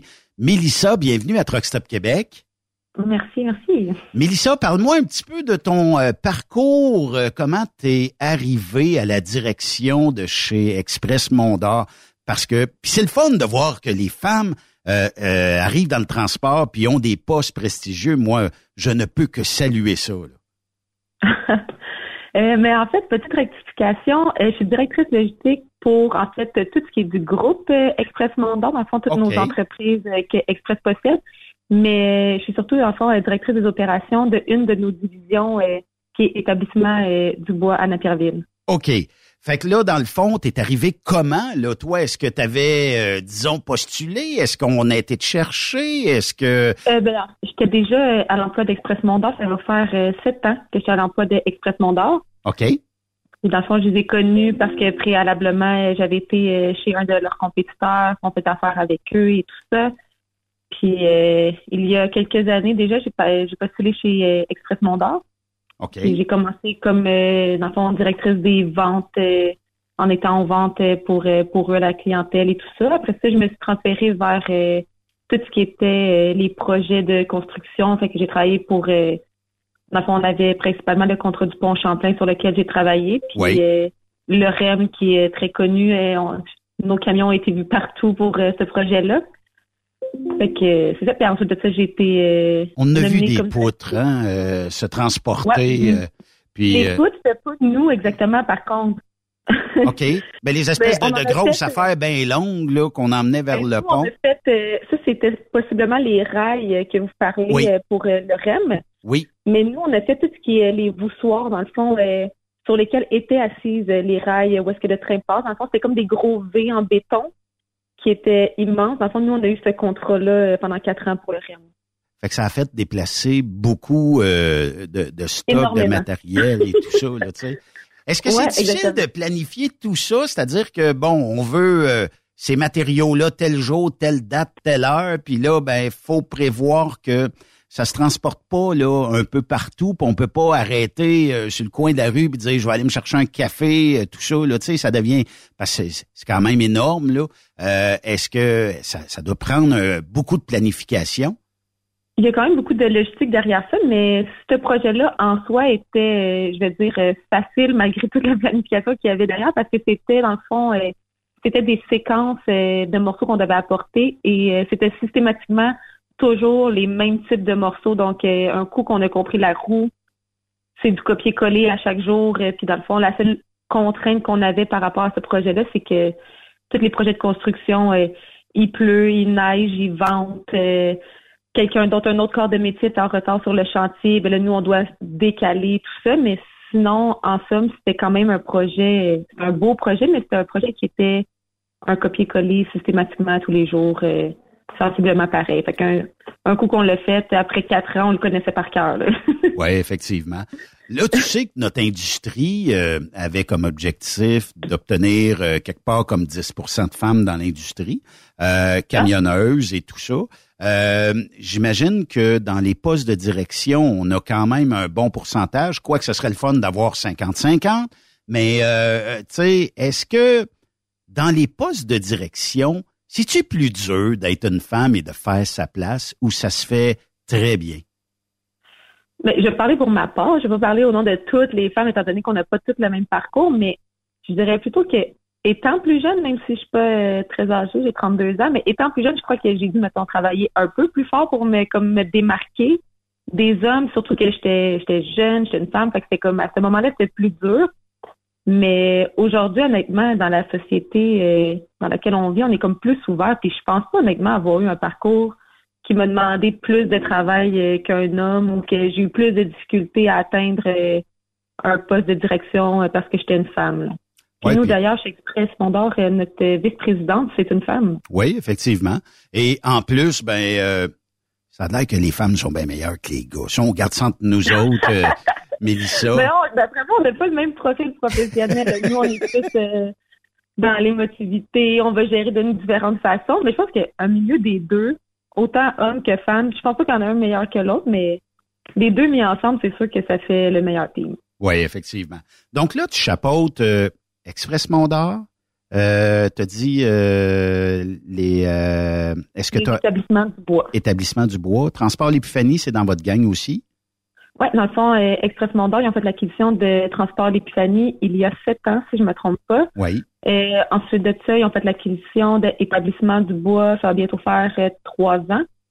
Et euh, WG Dean, Delson et Stony Creek, ça va faire, ben en fait, ça le fait un an en décembre euh, cette année.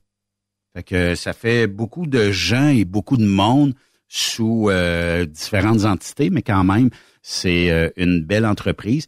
Qu'est-ce que vous faites principalement euh, dans tous ces euh, entreprises-là? Mettons, est-ce que Établissement du Bois a sa propre clientèle versus peut-être euh, Transport L'Épiphanie ou WJD, nous même Express Mondar? C'est sûr qu'on n'a pas du tout les mêmes euh, types de domaines de transport ni de clientèle, mais Transport d'Épiphanie, eux, se spécialisent, dans le fond, eux, ils restent au Canada, Transport Ontario, Canada, euh, Québec, Maritime, tout ça. Oui. Puis ils font euh, majoritairement euh, du travail de chantier de construction. Tout ce qui est dimensionnel, ce qui est gros, ce qui est pesant, qui est au Québec, au Canada, ça va être notre division de Transport d'Épiphanie majoritairement. OK. Express Mondor, eux, euh, dans le fond, on a une diversité de flatbed, step deck, transport dimensionnel pour, euh, en fait, tous les États-Unis, le Canada, l'Ontario, les maritimes. Puis, c'est une clientèle plus diversifiée. On va faire aussi du chantier, euh, comme étant donné le REM, euh, puis le Pont Champlain, c'était un projet de Express Mondor, mais on a une clientèle euh, régulière euh, et tout ça. Euh, Établissement du bois, eux, se sont spécialisés euh, dans le spectacle. Fait que tout ce qui est de- des tournées de shows, euh, des, euh, des, des festivals euh, l'été, tout ça, eux sont comme majoritairement dans ce type de transport-là, mais ils font aussi la division de roll tête euh, et drybox aux États-Unis. OK. Puis WGD, eux, se sont euh, démarqués au fil des années euh, pour faire le transport de bitrain.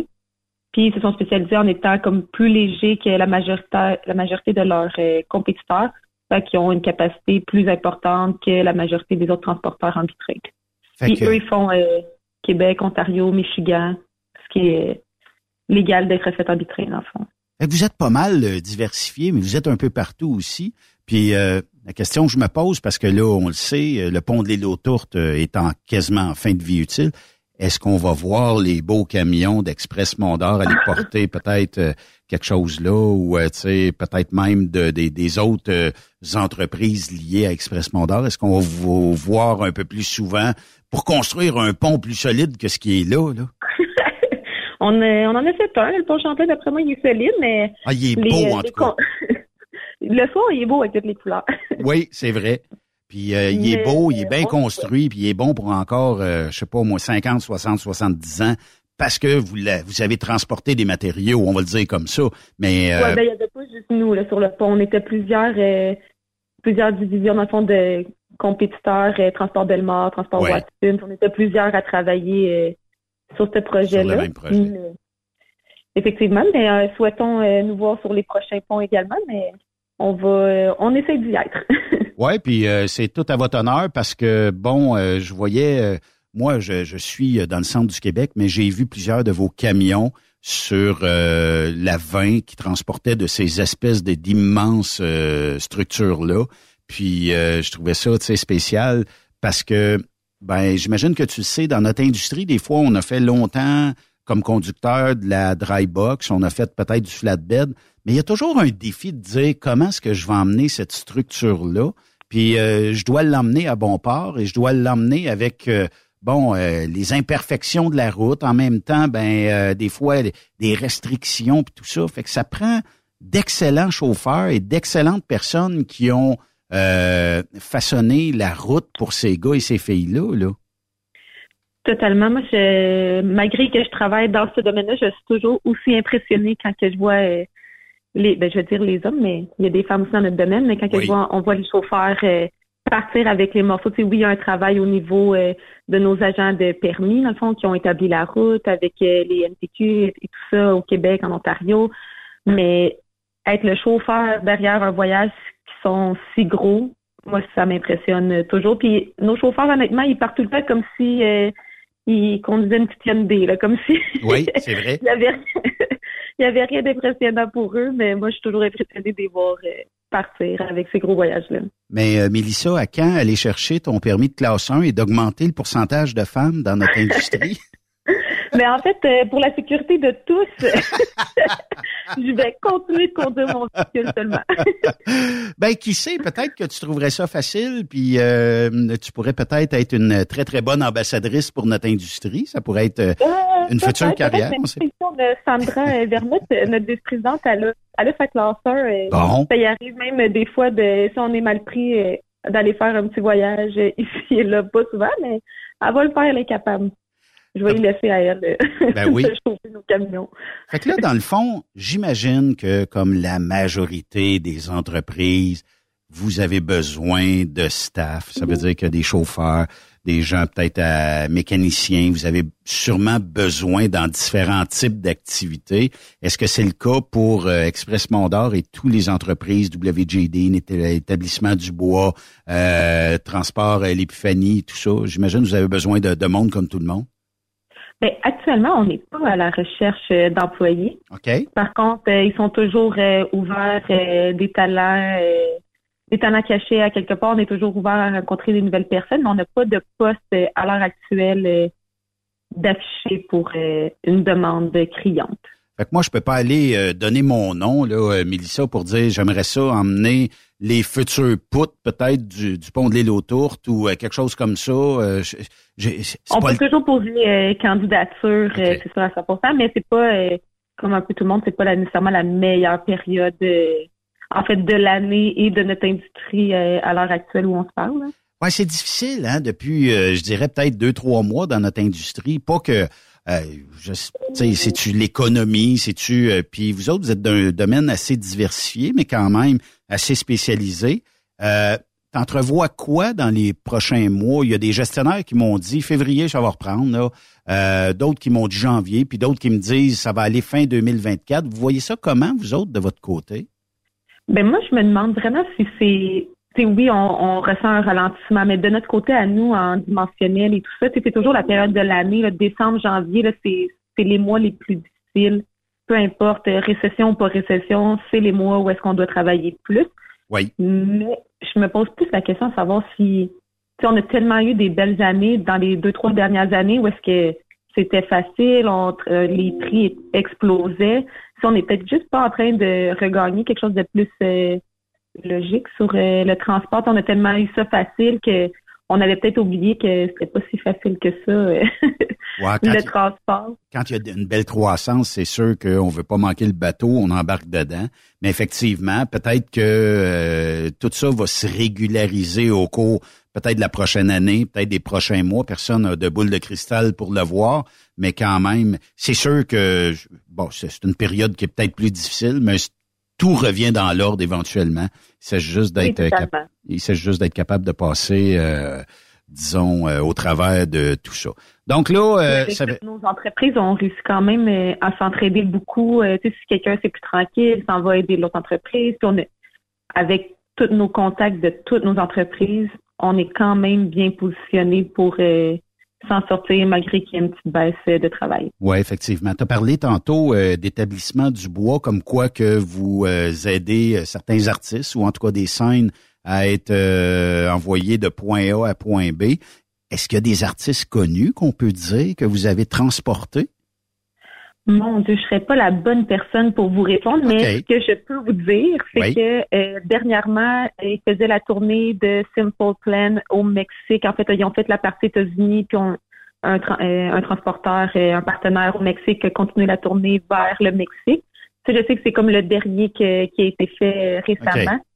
Mais Normand Dubois étant l'ancien propriétaire de l'établissement Dubois, lui, il vous en parlerait de façon très passionnée. Oui, effectivement il a été euh, celui, dans le fond, qui, a amené le spectacle chez l'établissement du bois, puis euh, il y a tous euh, les posters dans son bureau des tournées de show qu'il a faites.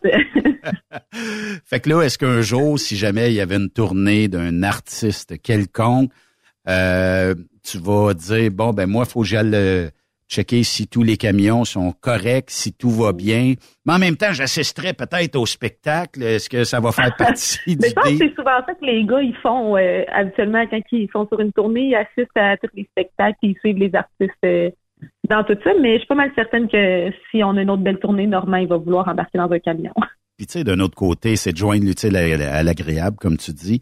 Dans le fond, c'est d'avoir peut-être puis qui sait, peut-être c'est ton artiste favori, tu peux le voir quelques spectacles en ligne parce que tu transportes la scène ou tu transportes euh, les tous les équipements et tout ça et tu t'en vas à l'autre stade ou à l'autre place où ce qu'il va avoir. Tu sais, quel beau métier quand tu es capable de faire ça. Hein? Oui, exactement. Écoutez, euh, les chauffeurs, euh, dans le fond, on a une autre personne à l'interne qui, qui s'occupe de la division spectacle, mais tout ce qui est niveau local au Québec et tout ça à les écouter, euh, c'est euh, la meilleure euh, la meilleure job qu'ils peuvent pas faire. Là.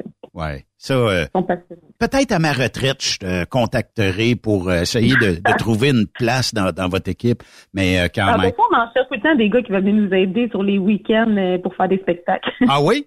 Ça, ça veut dire, mais ça, ça se passe aux États-Unis, j'imagine, ou au Québec? ben là, majoritairement, les tournées sont plus au Québec. Là, sais qu'il y avait beaucoup de les cowboys fringants, après il y avait cet été. Puis euh, je suis pas très festival, mais tous les festivals euh, de jeunes un peu partout, à Schlaga et tout ça, on était là-bas. Bon, ça c'est une bonne chose. Écoute, euh, super. J'espère qu'on aura l'occasion de se reparler éventuellement. Mais c'est le fun de jaser avec des femmes qui sont gestionnaires, qui sont des postes de haut niveau. C'est rafraîchissant, c'est le fun. Ben, en tout cas, euh, je te souhaite un très joyeux temps des fêtes, Mélissa, à toi et toute ton équipe euh, de toutes les entreprises. Puis euh, Éric Mondor tenait à ce que je vous salue. Bon, ben tu salues Éric. Et quand, quand vous passez dans le coin de Plessisville, venez nous voir ici en studio. On prendra un café latte ensemble. Parfait. Merci, Mélissa. Bye, bonne journée. Merci. Mélissa Castonguay oui, effectivement, c'est rafraîchissant d'entendre parler des femmes, mais c'est aussi le fun de voir que, bon, euh, à la tête de plusieurs entreprises, on fait la gestion, on s'organise pour que nos chauffeurs soient tous heureux, chauffeurs et chauffeuses, puis euh, que tout le monde soit top shape. Demain, euh, c'est Raymond Bureau qui est ici sur Trucks Québec. Ne manquez pas ça. On aura l'occasion de lui parler et euh, avoir bien du plaisir. Ben oui, il revient, il était parti, je pense, à l'autre bout des États. On aura l'occasion de prendre de, ses nouvelles. Merci d'avoir été de Truck Stop Québec. On se reparle demain à compter de 16 h Bonne soirée à notre antenne.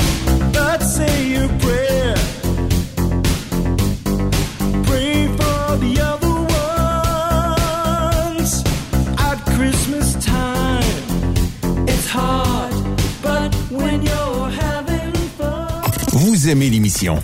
Ben, faites-nous un commentaire. À studio, en commercial, truckstopquebec.com. Truckstop Québec. Le conditionneur de carburant diesel DBF4. Moi, je m'en sers été comme hiver. Depuis que j'utilise à l'année le conditionneur de carburant diesel DBF4 de ProLab, j'ai réduit considérablement ma consommation de carburant, j'augmente la vie de mes injecteurs et je sens plus de force dans mon moteur. Je suis assuré que lorsqu'il y a des variations de température ou des différences de qualité de carburant, le DBF4 est toujours là comme prévention. En plus, le DBF4 y est très peu dispendieux à utiliser. Le conditionneur de carburant diesel DBF4 de ProLab. On s'en sert été comme hiver. Disponible chez tous les bons détaillants de pièces de camion. Vous avez une petite entreprise qui souhaite offrir à son personnel les mêmes avantages que les grosses flottes? Avec la RPQ, c'est possible. Assurance collective, compte national pour des pneus, escompte pour l'achat de pièces, rabais pour clinique médicale privée, d'avocats spécialisés, affacturage et tellement plus. Et oui, ces avantages exceptionnels sont même disponibles pour les ateliers mécaniques et les unités mobiles pour véhicules lourds. N'attendez plus. Contactez l'ARPQ à arpq.org. Vous écoutez TruckStopQuébec.com. Les meilleurs équipements, les meilleurs clients, les meilleures destinations dans les meilleures conditions. Transwest recrute les meilleurs conducteurs en team. Informe-toi au 1-800-361-4965, poste 284 ou postule en ligne sur groupetranswest.com. Camionneurs et entreprises de transport. Il est maintenant facile de contester vos constats d'infraction au Québec. Solution Ticket aide les camionneurs et propriétaires de flottes de camions à conserver un beau dossier de conduite PEVL et CVL. Vous êtes convoqué par la CTQ, la Commission des transports du Québec. Nous sommes en mesure de vous conseiller et de vous représenter. Avant de payer votre ticket, contactez Solution Ticket. Visitez solutionticket.com ou composez le 514-990-7884 et ce de 8h à 8h, 7 jours sur 7. Solution Ticket, la solution à vos problèmes de tickets au Québec. Truck Stop Québec. Pour plusieurs camionneurs et brokers, la comptabilité, c'est compliqué et ça demande des heures de travail. Céline Vachon, comptable dans le transport depuis 20 ans, est votre solution. Roulez l'esprit en paix. Céline s'occupera de votre comptabilité, votre tenue de livre, vos déductions, vos remises de taxes, vos impôts personnels et de société, et même du démarrage de votre entreprise. Le tout sous une même adresse. Vous êtes meilleur pour rouler? Nous, c'est de faire votre comptabilité. Un seul numéro. 450 649 1744. 450-649-1744. Céline Vachon. Une vraie mère pour les camionneurs. Parfois, la recherche d'un emploi, c'est compliqué et ardu. Ça, c'est parce que t'es jamais venu porter ton CV chez Transport Gilmire. C'est simple. Chez Gilmire, t'as la possibilité d'être basé à Montmagny, Longueuil, Toronto ou Lapocatière. Les équipements sont récents. On offre également un bonus à chaque trois mois. Sans oublier que tu seras payé au millage réel parcouru. Et bienvenue aux nouveaux diplômés. On a tout ce qu'il faut pour te plaire. Pour plus d'informations, RH en commercial gilmire.com ou le 418 248 3030 poste 285. Et sur le web, gilmire.com. T'as de l'information pour les camionneurs? Texte-nous au 819-362-6089. 24 sur 24.